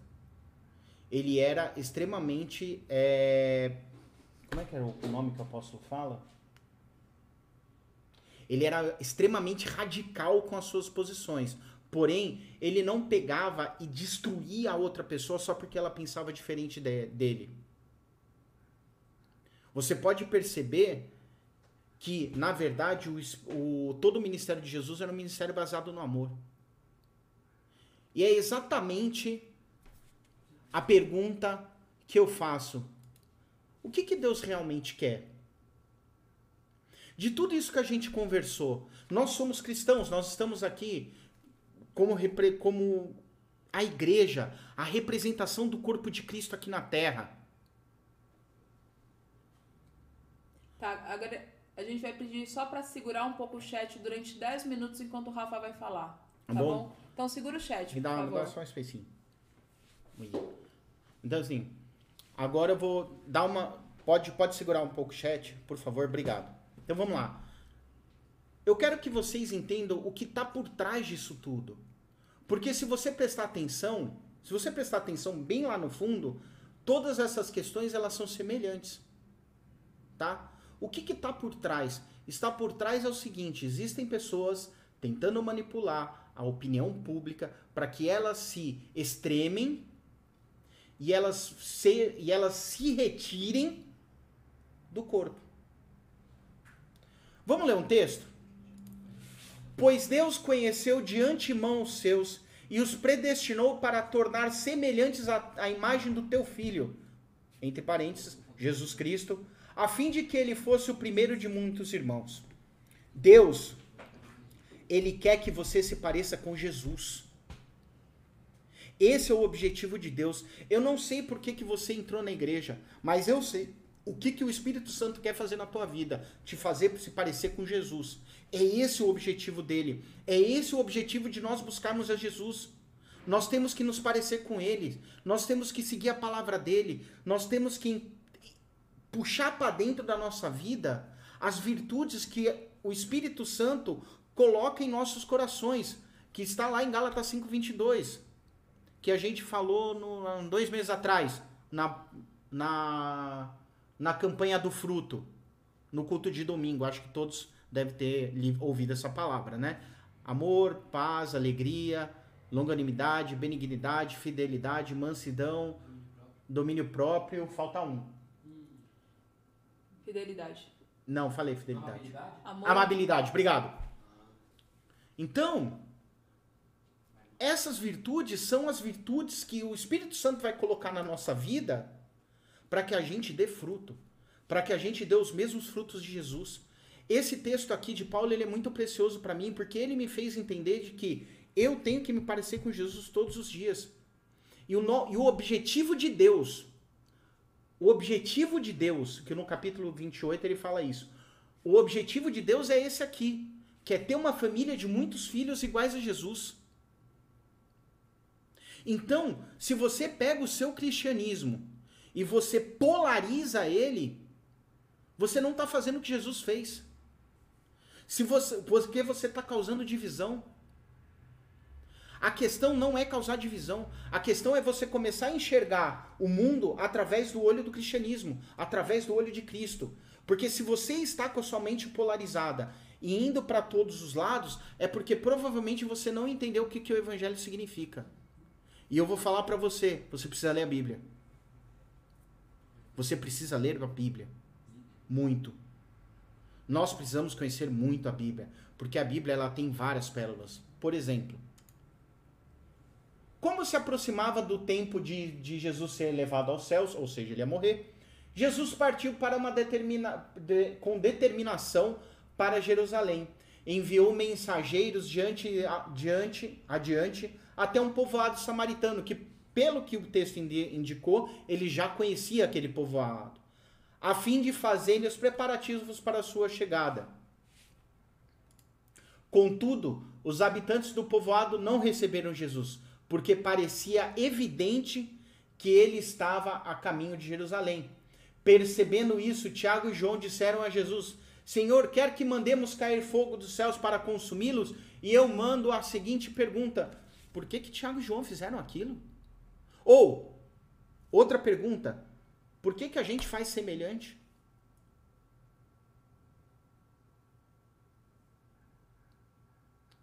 Nós temos um péssimo hábito aqui no Brasil. A gente transforma tudo em agremiação. Rafael, o que, que é agremiação? Parece tudo briga de torcida de futebol.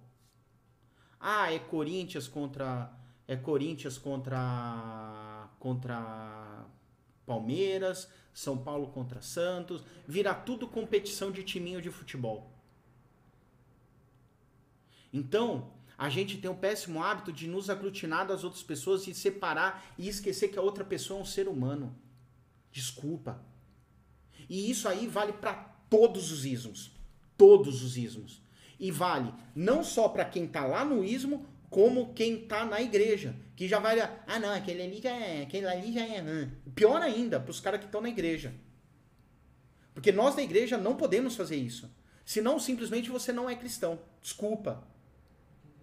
Você deveria reavaliar as suas as suas as suas as suas a, o seu modo de pensar e fazer como Paulo falou mudar o seu modo de pensar para que ele seja o modo de pensar de Deus. Para a transformação, a metanoia da tua cabeça. Por que que Tiago e João agiram daquela forma? Porque eles acharam que eles eram da torcida de Jesus. Porque eles acharam que eles eram da Jesus da fiel. Porque eles acharam que ele era da Jesus da, da real. Porque eles acharam que ele era da mancha de Jesus.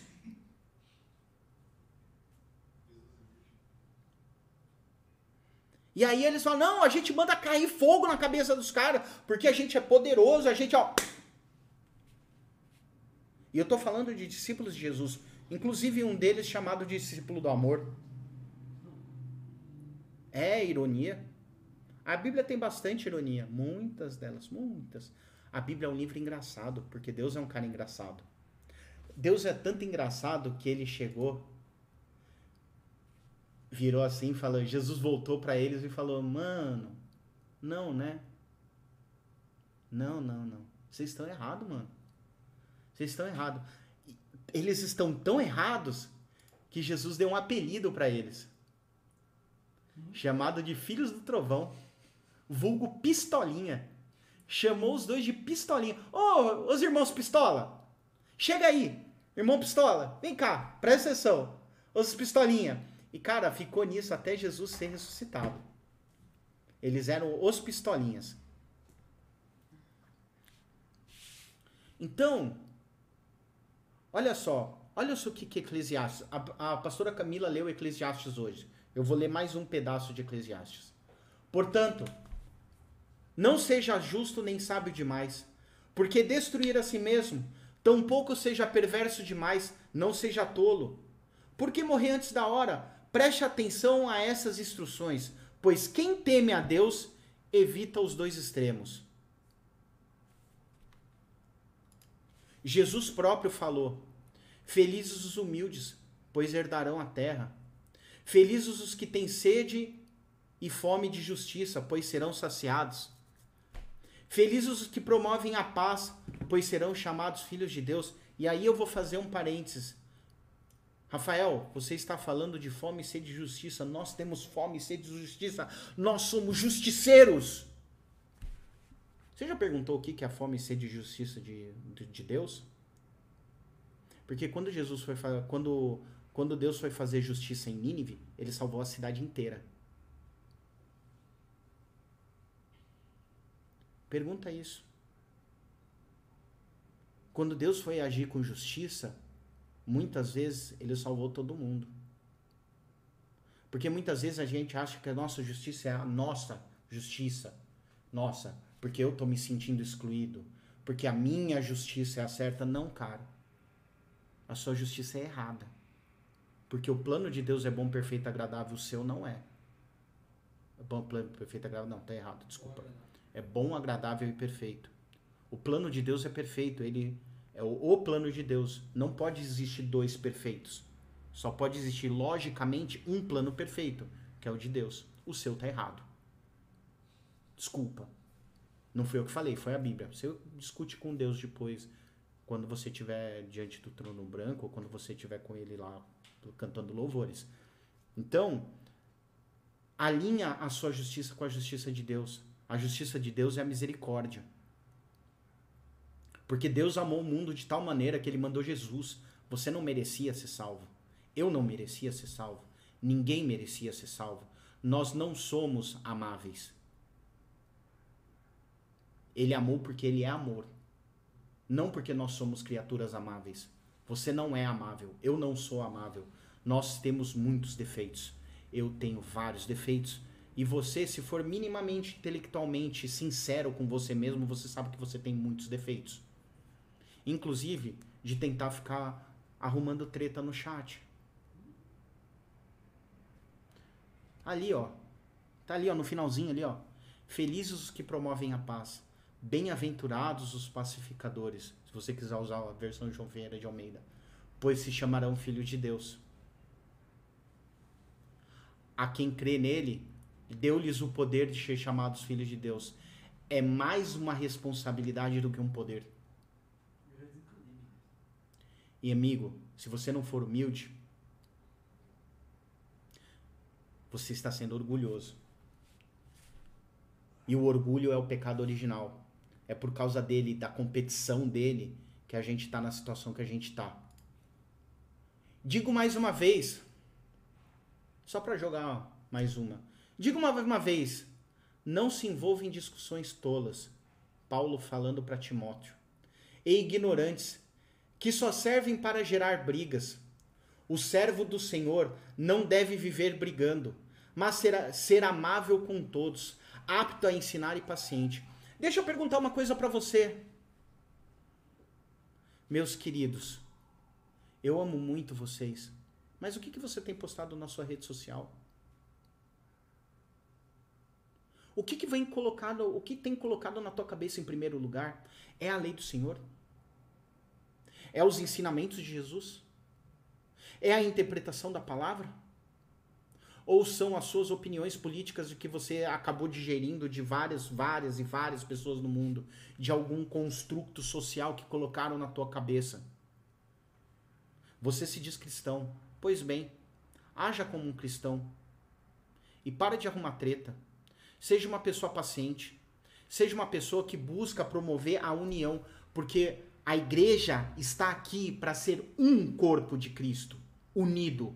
E não radicais livres que defendem outras milhões de bandeiras e ah, Jesus é só uma coisinha lá, só para fa só para fazer de conta e eu não perder minha salvação e eu ir pro inferno, vai que, né? Não, não, não, não, não. Isso não é cristianismo. Isso é teoria do cagaço. Teologia do cagaço. Ah, eu tenho medo de ir pro inferno, então deixa eu fazer todos, mas eu vou de domingo na igreja. É isso que guia a tua vida, a teologia do cagaço?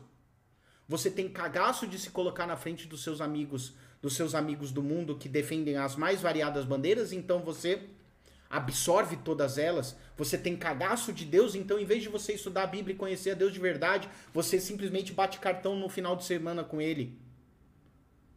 Você é cristão de verdade? Pergunte para você mesmo.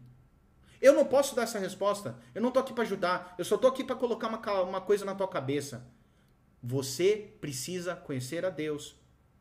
Porque se você fala que você acredita em Deus e você não segue, você não é muito diferente do que Satanás. Porque Satanás faz exatamente isso. Ele acredita em Deus e ele não segue. Sabe por quê? Porque Satanás é orgulhoso. Ele quis ser igual a Deus. Ele quis que fosse feita a justiça dele. E aí, eu vou até pulhar. Não, não vou pular não. E eu vou terminar. E aí, amigões, lindos, tchutchucos, fica só uma coisa. Nós precisamos ser humildes. Porque Jesus foi o mais humilde de todos. Porque na hora que ele estava suando sangue, sabe o que é suar sangue? Sai sangue pelos poros da sua cara. Porque ele estava com tanto estresse. E que depois colocaram ele num madeiro, açoitaram ele 39 vezes, arrancaram o teco da, das costas dele, colocaram ele para carregar uma cruz de 25 quilos e penduraram ele com prego. E ele teve que ficar se sustentando e tendo dificuldade de respirar. Quando ele estava lá, ele não voltou para trás. E ele sendo Deus, ele podia ter feito qualquer coisa. Ele poderia ter sido um Deus misericordioso e ter matado a humanidade.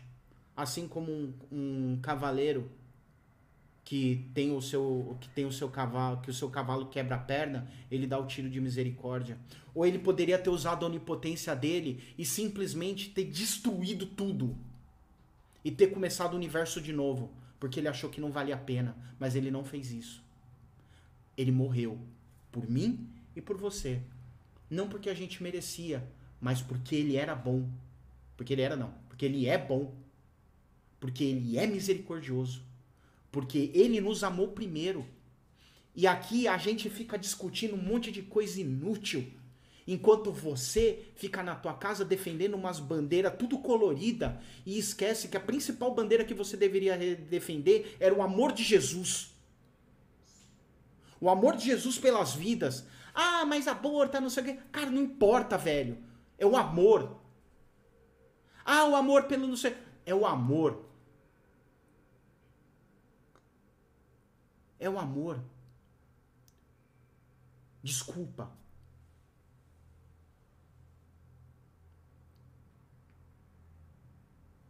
O que, que você tem colocado em primeiro lugar na tua vida? Como é que você tem enxergado o mundo? Você tem colocado Deus numa caixinha separada da tua vida ali no cantinho? Deus não é o centro da sua vida? Você é cristão? Você entrou nessa sala de treta e eu vou falar uma coisa pra você. A nossa vida vai estar sempre cheia de polêmicas. E aqui, frente à palavra, frente ao que Jesus colocou para nós, nós aprendermos, nós temos que ser humildes e entender que o irmão, ele é mais importante do que nós. Porque foi isso que Jesus nos ensinou. Porque é isso que Jesus quer que nós entendamos. Que nós não fazemos parte, nós não somos excluídos do corpo por causa das nossas imaginações do que, que é real, do que, que não é real. Mas nós fazemos parte do corpo. Porque Jesus, em primeiro lugar, nos salvou, nos amou e nos trouxe para perto do Pai por causa do sacrifício dele. Não porque a gente merecia, porque a gente não merece. Não porque a gente era, não porque a gente era amável, porque a gente não é amável. Mas porque ele é santo, porque ele é amor. E porque ele se colocou na cruz do Calvário porque era a única forma de a gente poder ter acesso ao Pai de verdade. Amém? E eu vou deixar aqui dois versículos. Dois versículos não. Um versículo que eu já falei hoje. E um trechinho do livro do C.S. Lewis, O Grande Divórcio. Que é. O Timóteo já está aqui, né? Não se envolve em discussões todas. Por sinal, esse. Só para falar uma coisa interessante. Timóteo, nessa época, Paulo tinha, tava, ia ser morto dali alguns meses, tá? E era mais ou menos o ano 68 depois de Cristo. E, e Paulo fala isso porque Timóteo era Zé Tretinha. E sabe o que, que Timóteo não fez? Ouvir Paulo. Em 69, Timóteo morre porque ele resolveu arrumar treta com os adoradores de Diana. E depois ele teve que ser substituído, ele morreu e quem entrou, quem veio para ser bispo de Éfeso foi o apóstolo João, tá? Então, é isso aí. Deus ele quer que a nossa vida seja preservada. E esse aqui é um dos, um dos, dos, dos escritores que eu mais gosto, que é o C.S. Lewis. Recomendo o livro do Cristianismo Puro e Simples. Eu soube que a Bispa recomendou recentemente o Cristianismo Puro e Simples. Só há dois tipos de pessoas no fim. As que dizem a Deus, seja feita a tua vontade, e aquelas a quem Deus diz no final, seja feita a tua vontade. Se você entendeu, muito bom. E eu vou parar por aqui. Esse é meu último slide. E agora a gente abre de novo para Não, perguntas. não. Vai, vai, vai para perguntas? Antes de abrir para perguntas, é importante você entender o sentido. O quê? Muitos falaram que levantam várias bandeiras, mas como o pastor falou, que como cristão, a nossa bandeira deveria ser, a maior deveria ser o cristianismo. Para o chat, por favor, todo mundo. Todos nós podemos acreditar em várias coisas. Nós podemos ser cristãos e acreditar na igualdade das pessoas. Nós podemos ser favor, né? cristãos e acreditar em linhas políticas. Nós podemos ser cristãos e acreditar em ideologias, em estilos de vida. Nós podemos fazer isso. O que a gente precisa, o que a gente não pode fazer é desrespeitar a Jesus. O que nós não podemos fazer é com que essas ideologias sejam maiores do que Jesus na nossa vida. Porque quando Jesus se torna maior do que essa ideologia na nossa vida, o nome disso é idolatria. E muitas vezes nós colocamos isso no lugar de que Jesus deveria ter. E você pode estar falando assim, pastora, mas eu não idolatro a minha ideologia. Eu não idolatro o que eu acredito. Eu não idolatro o feminismo, eu não idolatro o racismo. Mas as suas atitudes falam isso? Eu vou dar um exemplo. Quando a palavra do pastor começou, mais de seis pessoas saíram da sala porque não queriam ouvir a palavra de Deus. Quando a palavra do pastor começou, nós pedimos para parar o chat, para que as pessoas ouvissem a palavra de Deus, e o chat não parou. Sabe por quê? Porque as pessoas estão mais importando em falar da ideologia delas do que ouvir a palavra de Deus. E talvez você está aí pensando, mas eu não sou um idólatra, mas eu, Jesus é em primeiro lugar na minha vida. Mas às vezes o que você fez aqui nesse chat mostra o que está no teu coração. Que seja feita a minha vontade. Exato. Porque em vez de você parar para analisar o que Jesus tinha para falar, parar para ouvir a palavra de Deus, você quis colocar a tua causa em primeiro lugar. E se é assim em uma hora e meia do chat, como que é assim na tua vida? E a gente continua ministrando e as pessoas continuam falando. Sabe o que, que aconteceu? Não entendeu nada. Então, só para você, só para você que quer colocar Jesus em primeiro lugar da tua vida, que entendeu que o Senhor ele é prioridade e que entendeu que muitas vezes você tem agido com divisão, muitas vezes você tem agido com destruição, muitas vezes você tem colocado outras coisas no lugar de Deus. Fecha seus olhos agora. Se muitas vezes você tem falado mais da tua causa que do amor de Deus e você tem evangelizado pessoas mais para a tua causa do que para Jesus, fecha seus olhos agora e pede para o Senhor colocar no teu coração o sentimento certo. Se muitas vezes você tem gasto muito mais do teu tempo com a tua causa, muito mais do teu pensamento, até do teu amor, com, a, com essa causa que você defende tão aferrenhamente do que com Jesus, Ora agora e fala, Senhor, eu tenho andado pelo caminho errado. Não importa se a tua causa está certa ou se está errada, não importa o que você defende, porque você tem colocado isso acima de Jesus na tua vida. E por melhor que seja a bandeira que você levanta, se ela está acima de Deus, você está errado.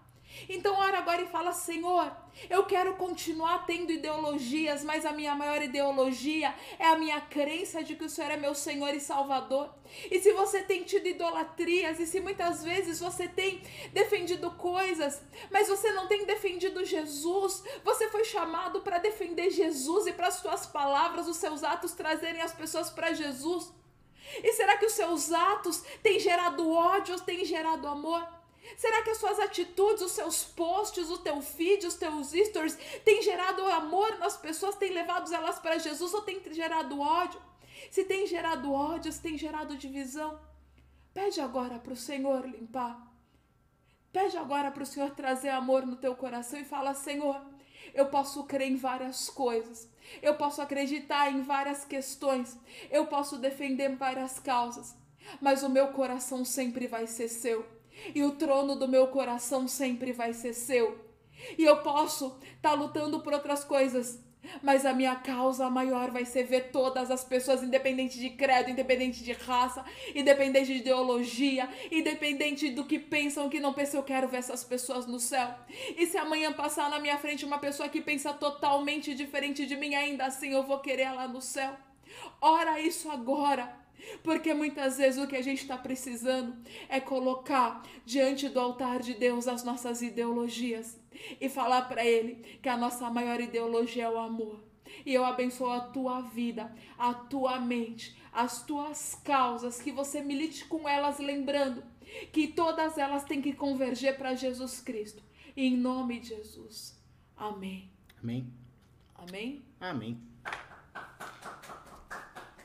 Amém. Amém. Glória a Deus por quem está tá se abrindo E eu vou falar uma coisa pra vocês, tá? Você não precisa concordar com tudo que a gente falou. Eu só peço que vocês estudem no amor. Eu peço que vocês vão atrás. Como eu falei lá no começo, não acreditem no que a gente falou, vai atrás. Leia livros, busque pessoas, mas leiam também a palavra. Use a Bíblia como sua, é, como sua maior fonte. Amém? Lembra que quando você chegar lá diante do trono branco, não vão perguntar para você quantos quantas pessoas, quantas macumbas você não chutou porque você era, né, você teve tolerância religiosa. Ou não vão perguntar para você se você defendia os direitos dos orientais ou não. Vão perguntar se você amou o próximo como amou a ti mesmo.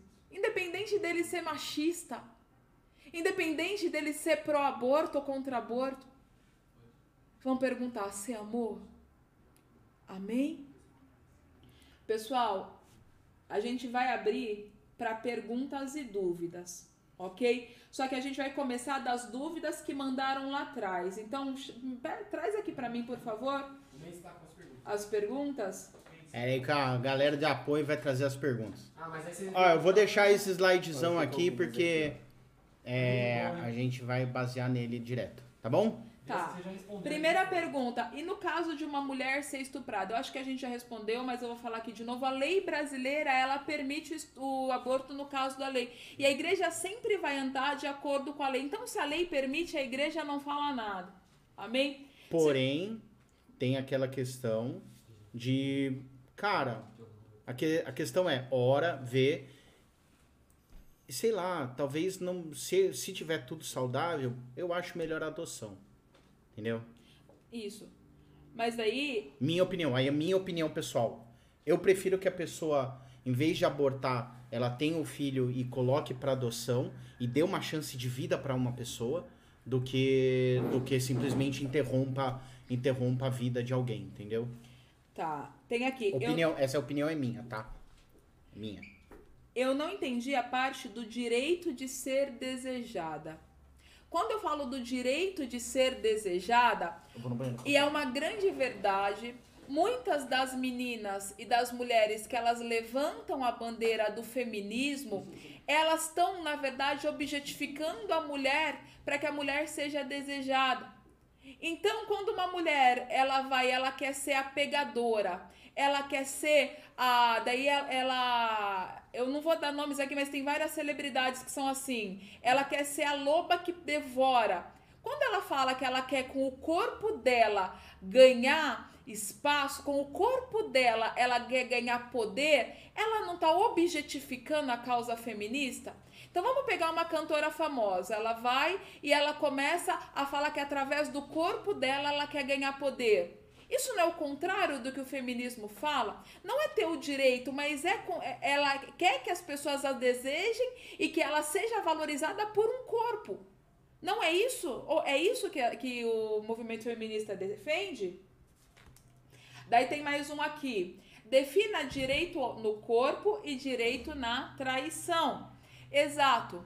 Muitos dos vídeos, muitas das coisas e dos twitters que eu vejo das feministas, elas falam assim: ah, nós podemos trair porque os homens também traem.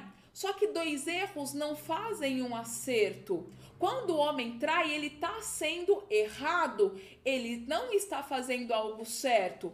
Então, quando o homem trai, ele deveria se consertar, parar de ser safado, sem vergonha e valorizar.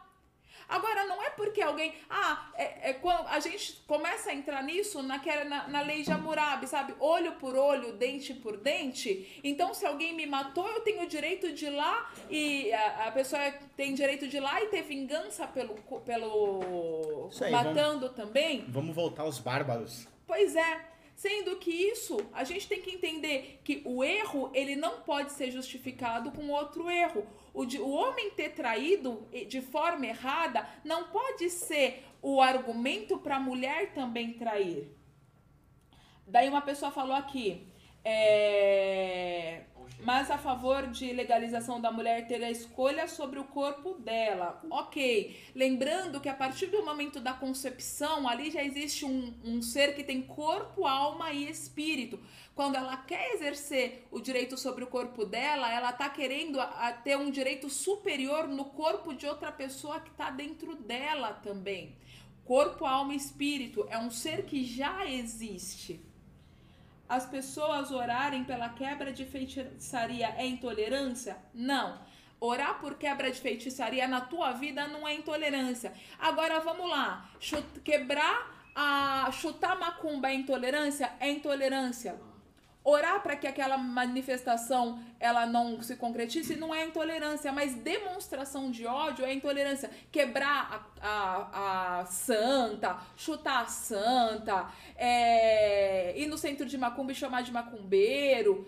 Nós não gostaríamos que ninguém entrasse na nossa casa e nos chamasse e nos, e, e- nos humilhássemos pela nossa fé, entrasse na nossa igreja e nos humilhássemos. A gente não tem direito de fazer a mesma coisa, mesmo que a gente não concorde com a fé da pessoa. É totalmente o contrário do que Jesus ensinou. Se eu não concordo, eu vou respeitar, eu não vou ter atos de ódio contra aquilo, ok? Agora eu tô pegando aqui no chat.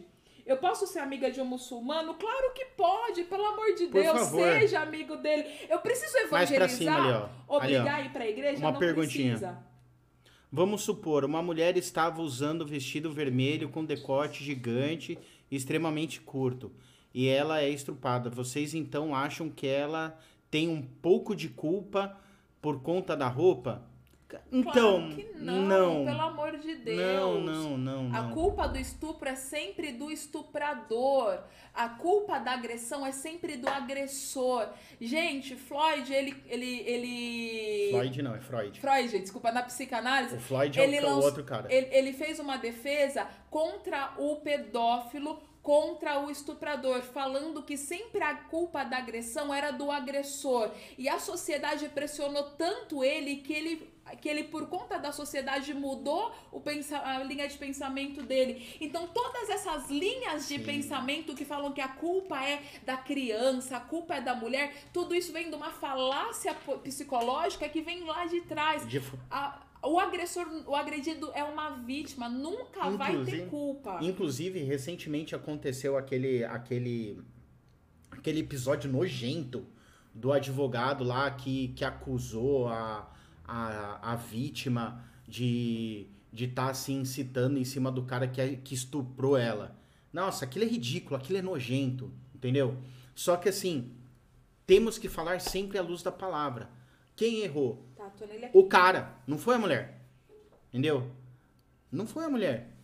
A mulher talvez tenha outros erros, outros erros que não necessariamente levaram ao estupro, né? Mas Tá, tem uma pergunta legal aqui. Mas, por exemplo, eu defender as coisas que eu acredito ainda, apesar disso, como defender comunidade LGBT, me faz menos cristã? Olha, o que te faz menos cristão é não acreditar em Jesus Cristo, tá? Agora pensa assim, é, o que, que é defender a comunidade LGBT? Nós defendemos todas as comunidades. Nós não agredimos ninguém. Muito pelo contrário, qualquer Tem um- demonstração de ódio é contra. O que que te faz. eh, Jesus fala lá em João 15 que aquele que o ama o segue. Então, qual que é nosso papel de cristão? Presta atenção. O que te faz ser cristão? Amar Jesus. Uma vez que eu amo a Jesus, eu leio a Bíblia dele e eu procuro seguir o que está escrito lá. O que está escrito lá? Não seja picareta, não minta. Então, eu vou tentar não mentir.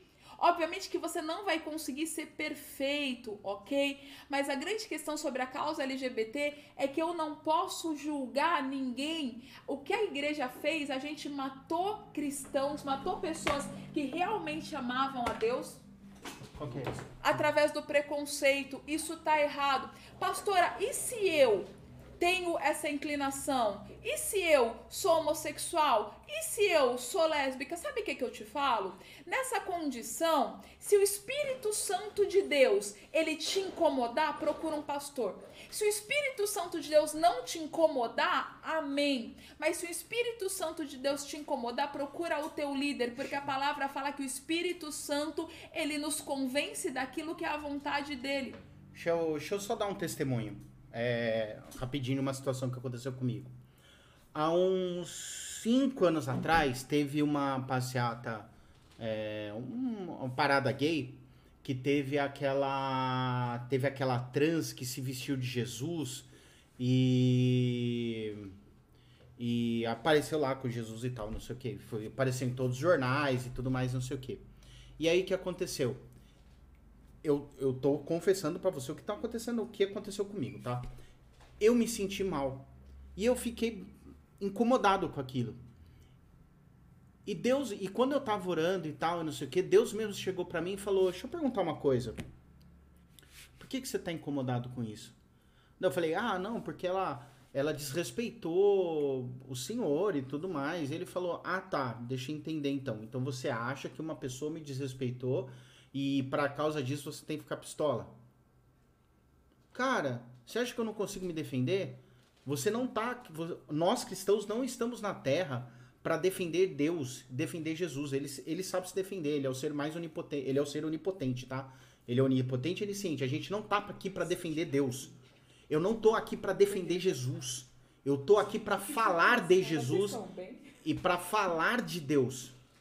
Tá? Eu não tô aqui para levantar uma bandeira e falar que não, que agora a gente vai bater nas pessoas, porque senão a gente volta à era da Idade Média, onde tinha Inquisição.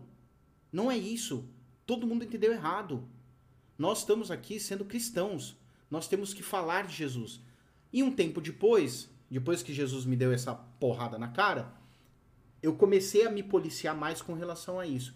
E deu, e aí vem um colega meu, homossexual, ele viu a minha mudança de atitude, depois de uns um ano quase trabalhando comigo, e, e ele resolveu, e ele veio conversar comigo sobre isso, né? Ah, você é cristão? Sou, sou cristão e tal. Não, tal, pô, eu vi, eu vejo que você tem essas atitudes que que trata todo mundo igual, que você não olha ninguém de forma diferente, que não sei o quê. Eu queria te fazer uma pergunta. O que, que você acha sobre, sobre a, a minha a minha orientação sexual? Eu falei, cara, assim, a escolha é sua. Você faz as escolhas que você quer. Agora, se você perguntar pra mim de acordo com a verdade que eu acredito, você está errado. Mas eu também estou errado em vários outros pontos. Então, eu nunca vou te julgar por causa dos seus erros. Eu não tô aqui pra julgar ninguém. Quem vai julgar é Deus, ele que sabe de todas as coisas, ele sabe do que você tá passando. Eu tô aqui para ser cristão, para ser parecido de- com Jesus e ser e falar do cristianismo. Pronto. É isso. E ele agradeceu a sinceridade. E eu falei, cara, você não pode pautar a sua vida pelas coisas que eu acredito.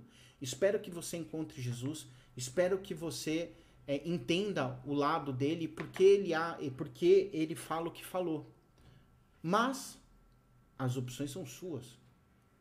E seria orgulhoso da minha parte querer enfiar a goela abaixo o que eu acredito que é pra você. Não, você tem que decidir o que é bom pra você. Eu decidi pra mim que o cristianismo é a melhor, a melhor opção.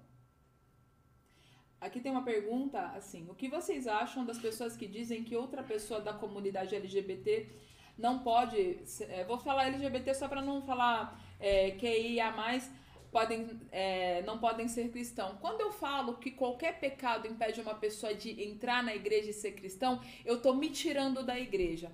Então, se eu falar assim, ah, os mentirosos não podem ser cristão, eu tenho que automaticamente abrir a porta e sair.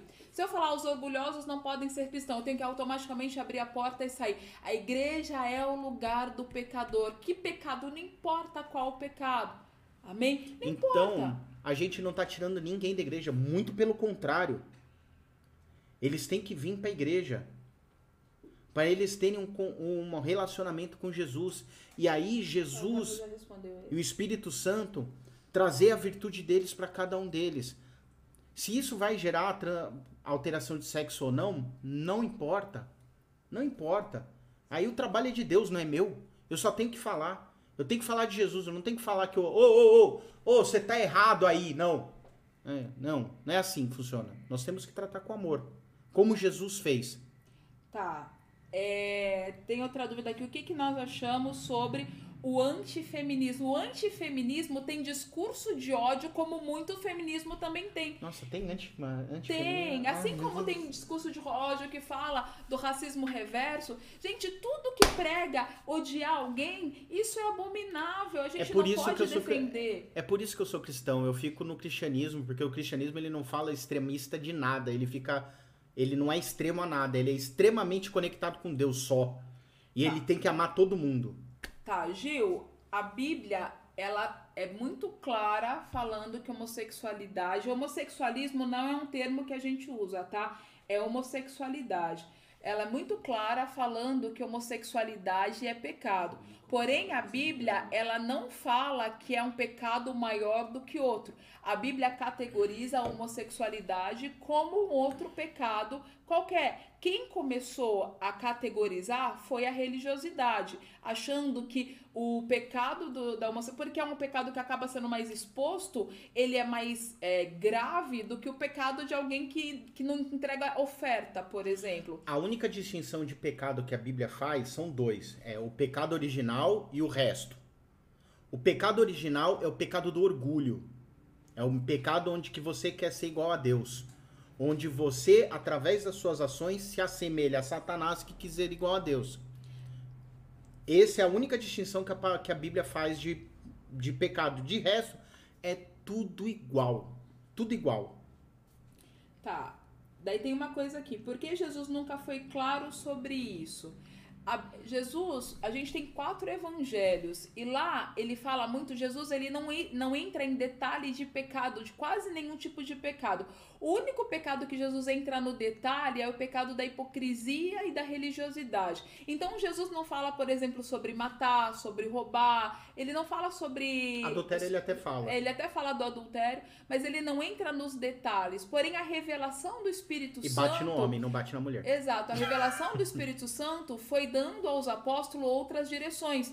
Então, Jesus é como se ele tivesse dado o, a base e depois o Espírito Santo foi dando as direções. Então, as cartas de Paulo, elas entram nos detalhes mais do pecado. Tiago fala muito, quer ver um pecado que a gente sempre acha que não é nada? Falar fofoca. Por que, que a gente acha que ser fofoqueiro é, é menos grave do que, do que ser homossexual? Falar mal dos outros é menos grave do que ser homossexual. Tá lá, na Bíblia do mesmo jeito, ok? Daí tem aqui, deixa eu voltar. Deixa eu aqui. responder a rapidão a do Pedro ali. Ah, vocês acham que ser de esquerda é errado? Ô, ô, Pedro, eu defendo que é errado qualquer extremo, tá? Se você pegar, por exemplo, o escritor do Lewis, que é esse cara aqui que, tá, que eu coloquei o versículo, ele defende um modelo de sociedade que é conservador nos, no- nos direitos e é, soci- e social no, na forma, na, na distribuição da, da riqueza, tá? Então, assim, só que ele não defende o modelo socialista nem o modelo marxista. O, mode- o modelo socialista e o modelo marxista, ele cria uma instituição que vai ser a gestora de todos os bens e ela que vai fazer a divisão para as pessoas. Isso é contra o, o princípio básico de empatia da Bíblia. Então, por exemplo, eu não vou ajudar as pessoas. É diferente, por exemplo, do que acontece em Atos 2.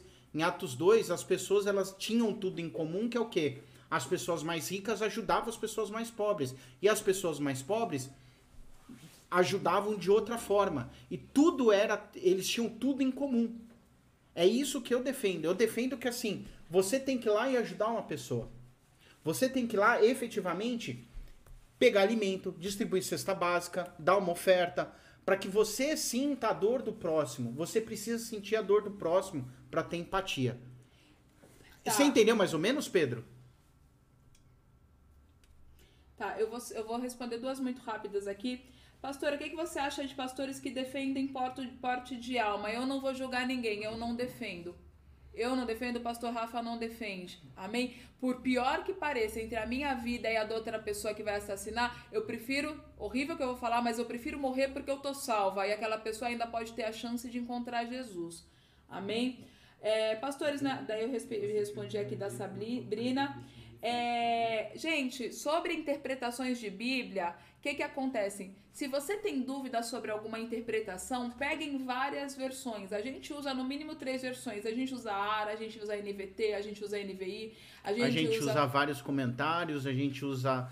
Obviamente, a nossa visão é a visão apostólica, então a gente segue o que o apóstolo, os bispos nos ensinaram a respeito de várias coisas. Isso. Tá. Então, é, se você tem dúvida de alguma interpretação da Bíblia, pega uma outra versão, ok? Porque o que nós seguimos é o que está escrito na Bíblia. E a Bíblia sobre essa questão ela é muito clara. Ela, inclusive, ela é, ela, ela é explícita sobre a questão da homossexualidade. Que horas vai acabar, gente? A gente. Bom, vocês Pedro- vamos acabar em 15 minutinhos? Ô Pedro, só mais uma coisa. É tipo assim, eu acho. Eu, eu até tinha uma posição. Eu, eu tenho uma posição um pouco mais capitalista. Eu acho que o capitalismo ele ajuda mais o cristianismo por defender os direitos da pessoa, tá? Se você quiser um- uma pessoa que fala bastante sobre isso, procura um teólogo chamado Iago Martins na internet. Ele é muito bom, eu recomendo. É, só tem que tomar um pouco de cuidado com ele, porque ele, ele, por exemplo, ele fala que beijar no namoro é pecado. Mas, em várias coisas, eu gosto muito do que ele fala. Mas, assim, é, esse negócio de direita e esquerda, eu depois eu vi que era só uma discussão inútil, então eu acabei apagando isso da minha cabeça e apaguei, acabei apagando das minhas é, coisas que me categorizam. Eu acabei deixando só uma coisa que me categoriza, servo de Deus. Porque é, é isso aí, é isso que eu vivo 24 horas por dia. Meu trabalho, eu executo meu trabalho porque eu sou servo de Deus. Eu executo meu trabalho para dar glórias a Deus no meu trabalho. Executo o meu a minha influência na igreja para dar glórias a Deus pra, na igreja, para ser é, referencial para vários adolescentes que estão buscando respostas, tá? Tá. Gente, alguma coisa que a gente não respondeu? Vão mandando. A gente vai ficar aqui até às 18h30. Jesus fala que não devemos criar ou mudar nenhum ponto e vírgula da Bíblia. A interpretação pode ser considerada algo que foge do princípio de Deus? É assim, Ju. É, tem textos que dão margem à interpretação. E esses textos que dão margem, às vezes eles criam uma visão ou outra. Por exemplo, o arminianismo e o calvinismo. Tem pessoas que, por uma interpretação da Bíblia, é uma vírgula, como você falou, um- uma, uma palavra que pode ser interpretada de duas vezes, acreditam ter uma visão diferente. Milenismo, amilenismo, pré-milenismo. Agora tem questões que não têm interpretação, que são muito claras, entendeu? Quando a Bíblia fala que, o, que a- a- os homens mudaram o costume sexual, deixando de ter relações com mulheres e tendo relação com homem, porque Deus achou aquilo profano, isso não tem uma questão de interpretação. Se você não concorda, gente, lembra, vocês não precisam acreditar no que a gente está falando. Por favor, não acreditem e vão ler a Bíblia, o que está escrito. favor. Porque daí vocês podem tirar suas próprias conclusões do que a gente está falando.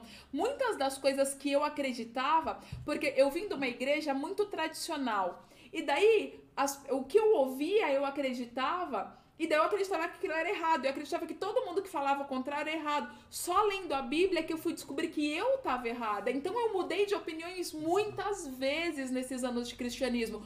Muitas coisas que eu acreditava, até essa questão da homossexualidade mesmo, eu acreditava que o homossexual ele já ia pro inferno direto.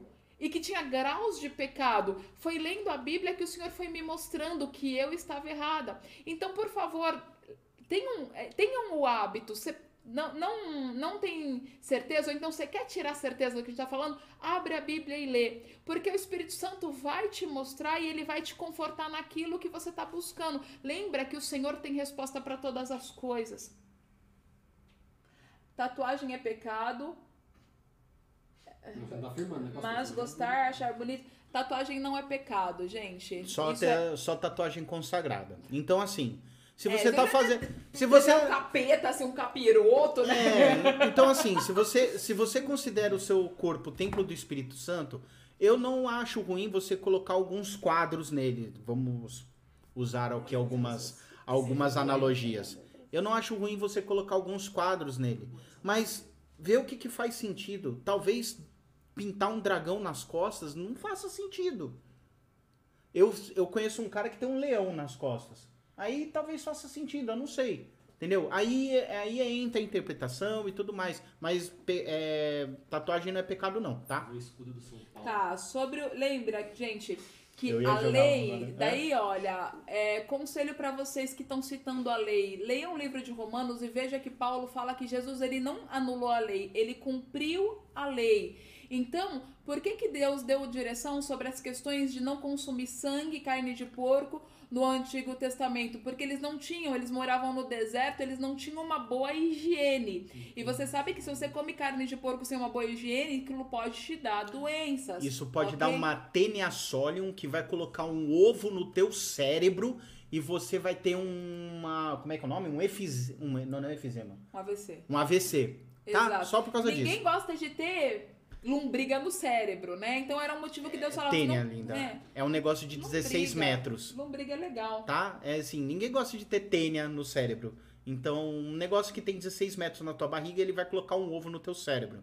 E isso vem da carne de porco. Então, assim. Bianquinha, eu vou te pedir mil perdões, mas se eu deixar abrir o áudio, vai ser. A gente tem cin- 51 pessoas na sala, todo mundo vai querer abrir, abrir o áudio. Então vamos continuar aqui no, no chat, tá bom? Usa o, usa o, o digitador com fala.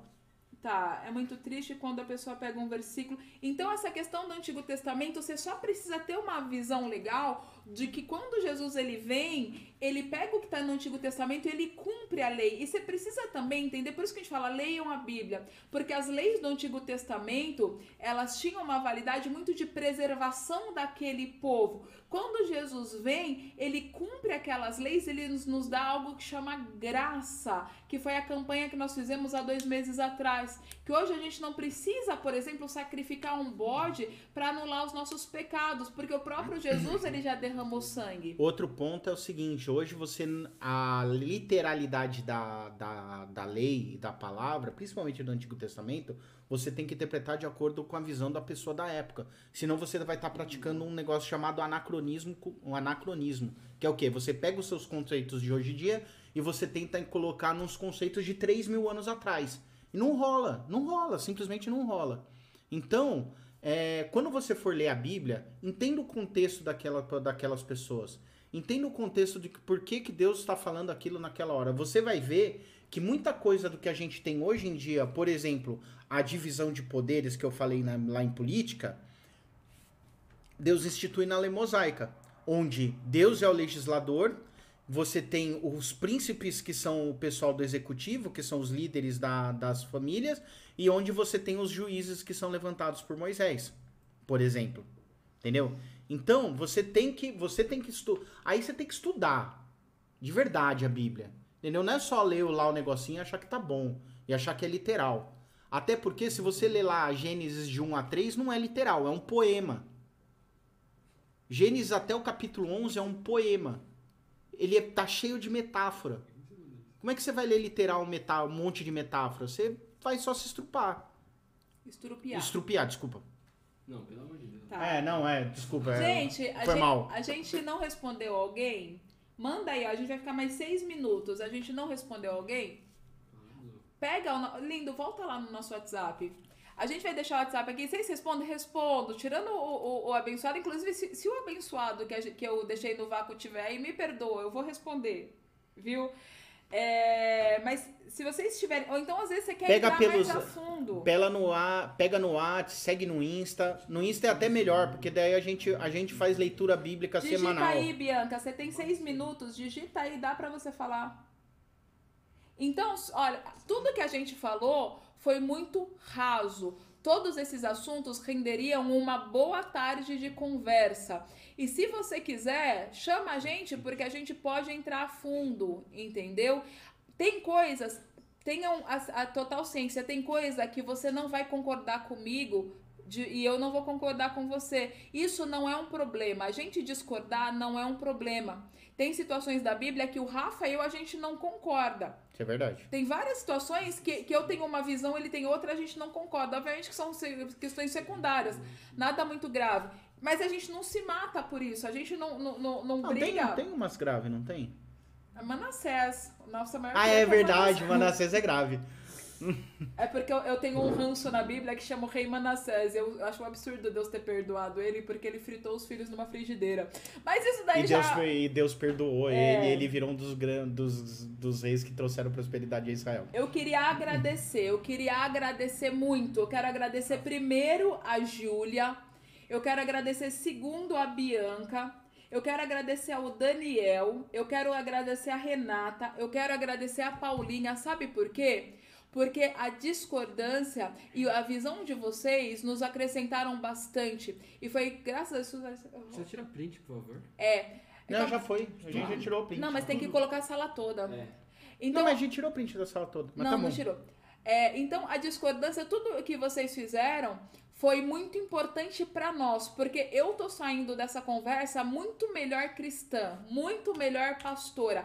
Se vocês puderem, abre aí a janelinha pra gente tirar uma- um print que vai pro Nacional. Abre aí a janelinha, vai. Ah, uma vamos câmera. aparecer lá. Vamos. A Câmera. câmera. Lindo, fecha ali, tem um jeito de aparecer mais, mais janelinhas. Olha, clica ali na... Aonde? Olha, clica ali em cima. Aqui? Daí tem ali, olha, isso. Clica aí. Opa, Aqui. voltamos. Não, tá aqui, ó, máximo. Tá no máximo? Beleza. Tá. Vai, então vai abrindo aí a, a janelinha. Olha, cadê a. Quero, quero. Olha, a Bianca, a Paula, o Daniel, quem mais que tem que abrir? A Júlia. Vocês precisam aparecer nesse print. Eu faço questão. Abre aí. Abre vai abrindo, mundo. vai abrindo. Daniel também, sobre a legislação do aborto. Rapidinho a gente vai tirar o print. Não, a gente não vai concordar em tudo. Nós somos cristãos. A gente, com, a gente discute e tenta. Isso, a Cada vez vai abriu. evoluindo. Glória a Deus. Isso. Amém. Todo mundo abriu? Abre aí, pessoal. Cadê a Júlia? Júlia, você tá aí? Acena pra eu te ver. Não vi a, a G, abri a Júlia. Cadê a Bianca? Cadê a Bianca? Ah, achei a Bianca. A Paula Muito tá ali, bom. né? Máximo de Daniel, pessoas que cadê? abrir, E Daniel melhor. tá aí. Aê. Boa. Abaixa aí, meninos. A gente vai tirar um print, tá bom? Sem- Isso. Sem aglomeração. Sem aglomeração. Já era, já era. Já foi. E vamos combinar assim, olha, continuem amando a gente. Mesmo que a gente tenha falado alguma coisa que você não gostou, continuem amando a gente. Não batam em mim quando vocês me verem nos rolês. Não batam no Rafa. Não virem a cara pra gente. Não dê um follow. Não cancelem a não, gente. vem me dar um abraço. Mentira, dá um abraço. Se der pra dar um abraço, dá um abraço. Se a pandemia deixar. Tá? Amém. Amém? Obrigado Galera, vocês. Muito obrigada. É, só um minutinho. Como sempre fui ensinada, temos o livre-arbítrio, porém nem tudo nos convém. Não abortaria, porém acredito que algumas mulheres poderiam escolher abortar. A grande questão sobre isso é que o livre-arbítrio é um direito que o feto também deveria ter. Amém? Mas como eu falei, a gente não vai é, concordar com tudo. Mas eu amei conhecer vocês, principalmente as Zé Tretinhas. Zé Tretinha, quando você me vir em qualquer rolê, você vai vir aqui e vai me abraçar, tá bom? Beijo, galera. Deus abençoe. Até um coração atrás. Todo deformado. Muito Aí, olha, bom. amamos vocês. Fiquem com Deus. Beijo. Beijo, beijo, beijo. E se quiserem, segue a gente no Insta. Sigam no Ele já fez Insta. patrocínio já. Arroba Insta Já da Silvânia, arroba Rafael J. Beijo todo mundo. Encerra a reunião pra todo mundo. Que eu sou esquerdo. Não, tô Beijo Eu todo vou mundo. mutar, eu vou mutar esse microfone. Sabe o que eu falei, Pode encerrar, pode encerrar. Saiu. Encerrou? Transmissão do YouTube encerrou? Eles pediram pra não Bruno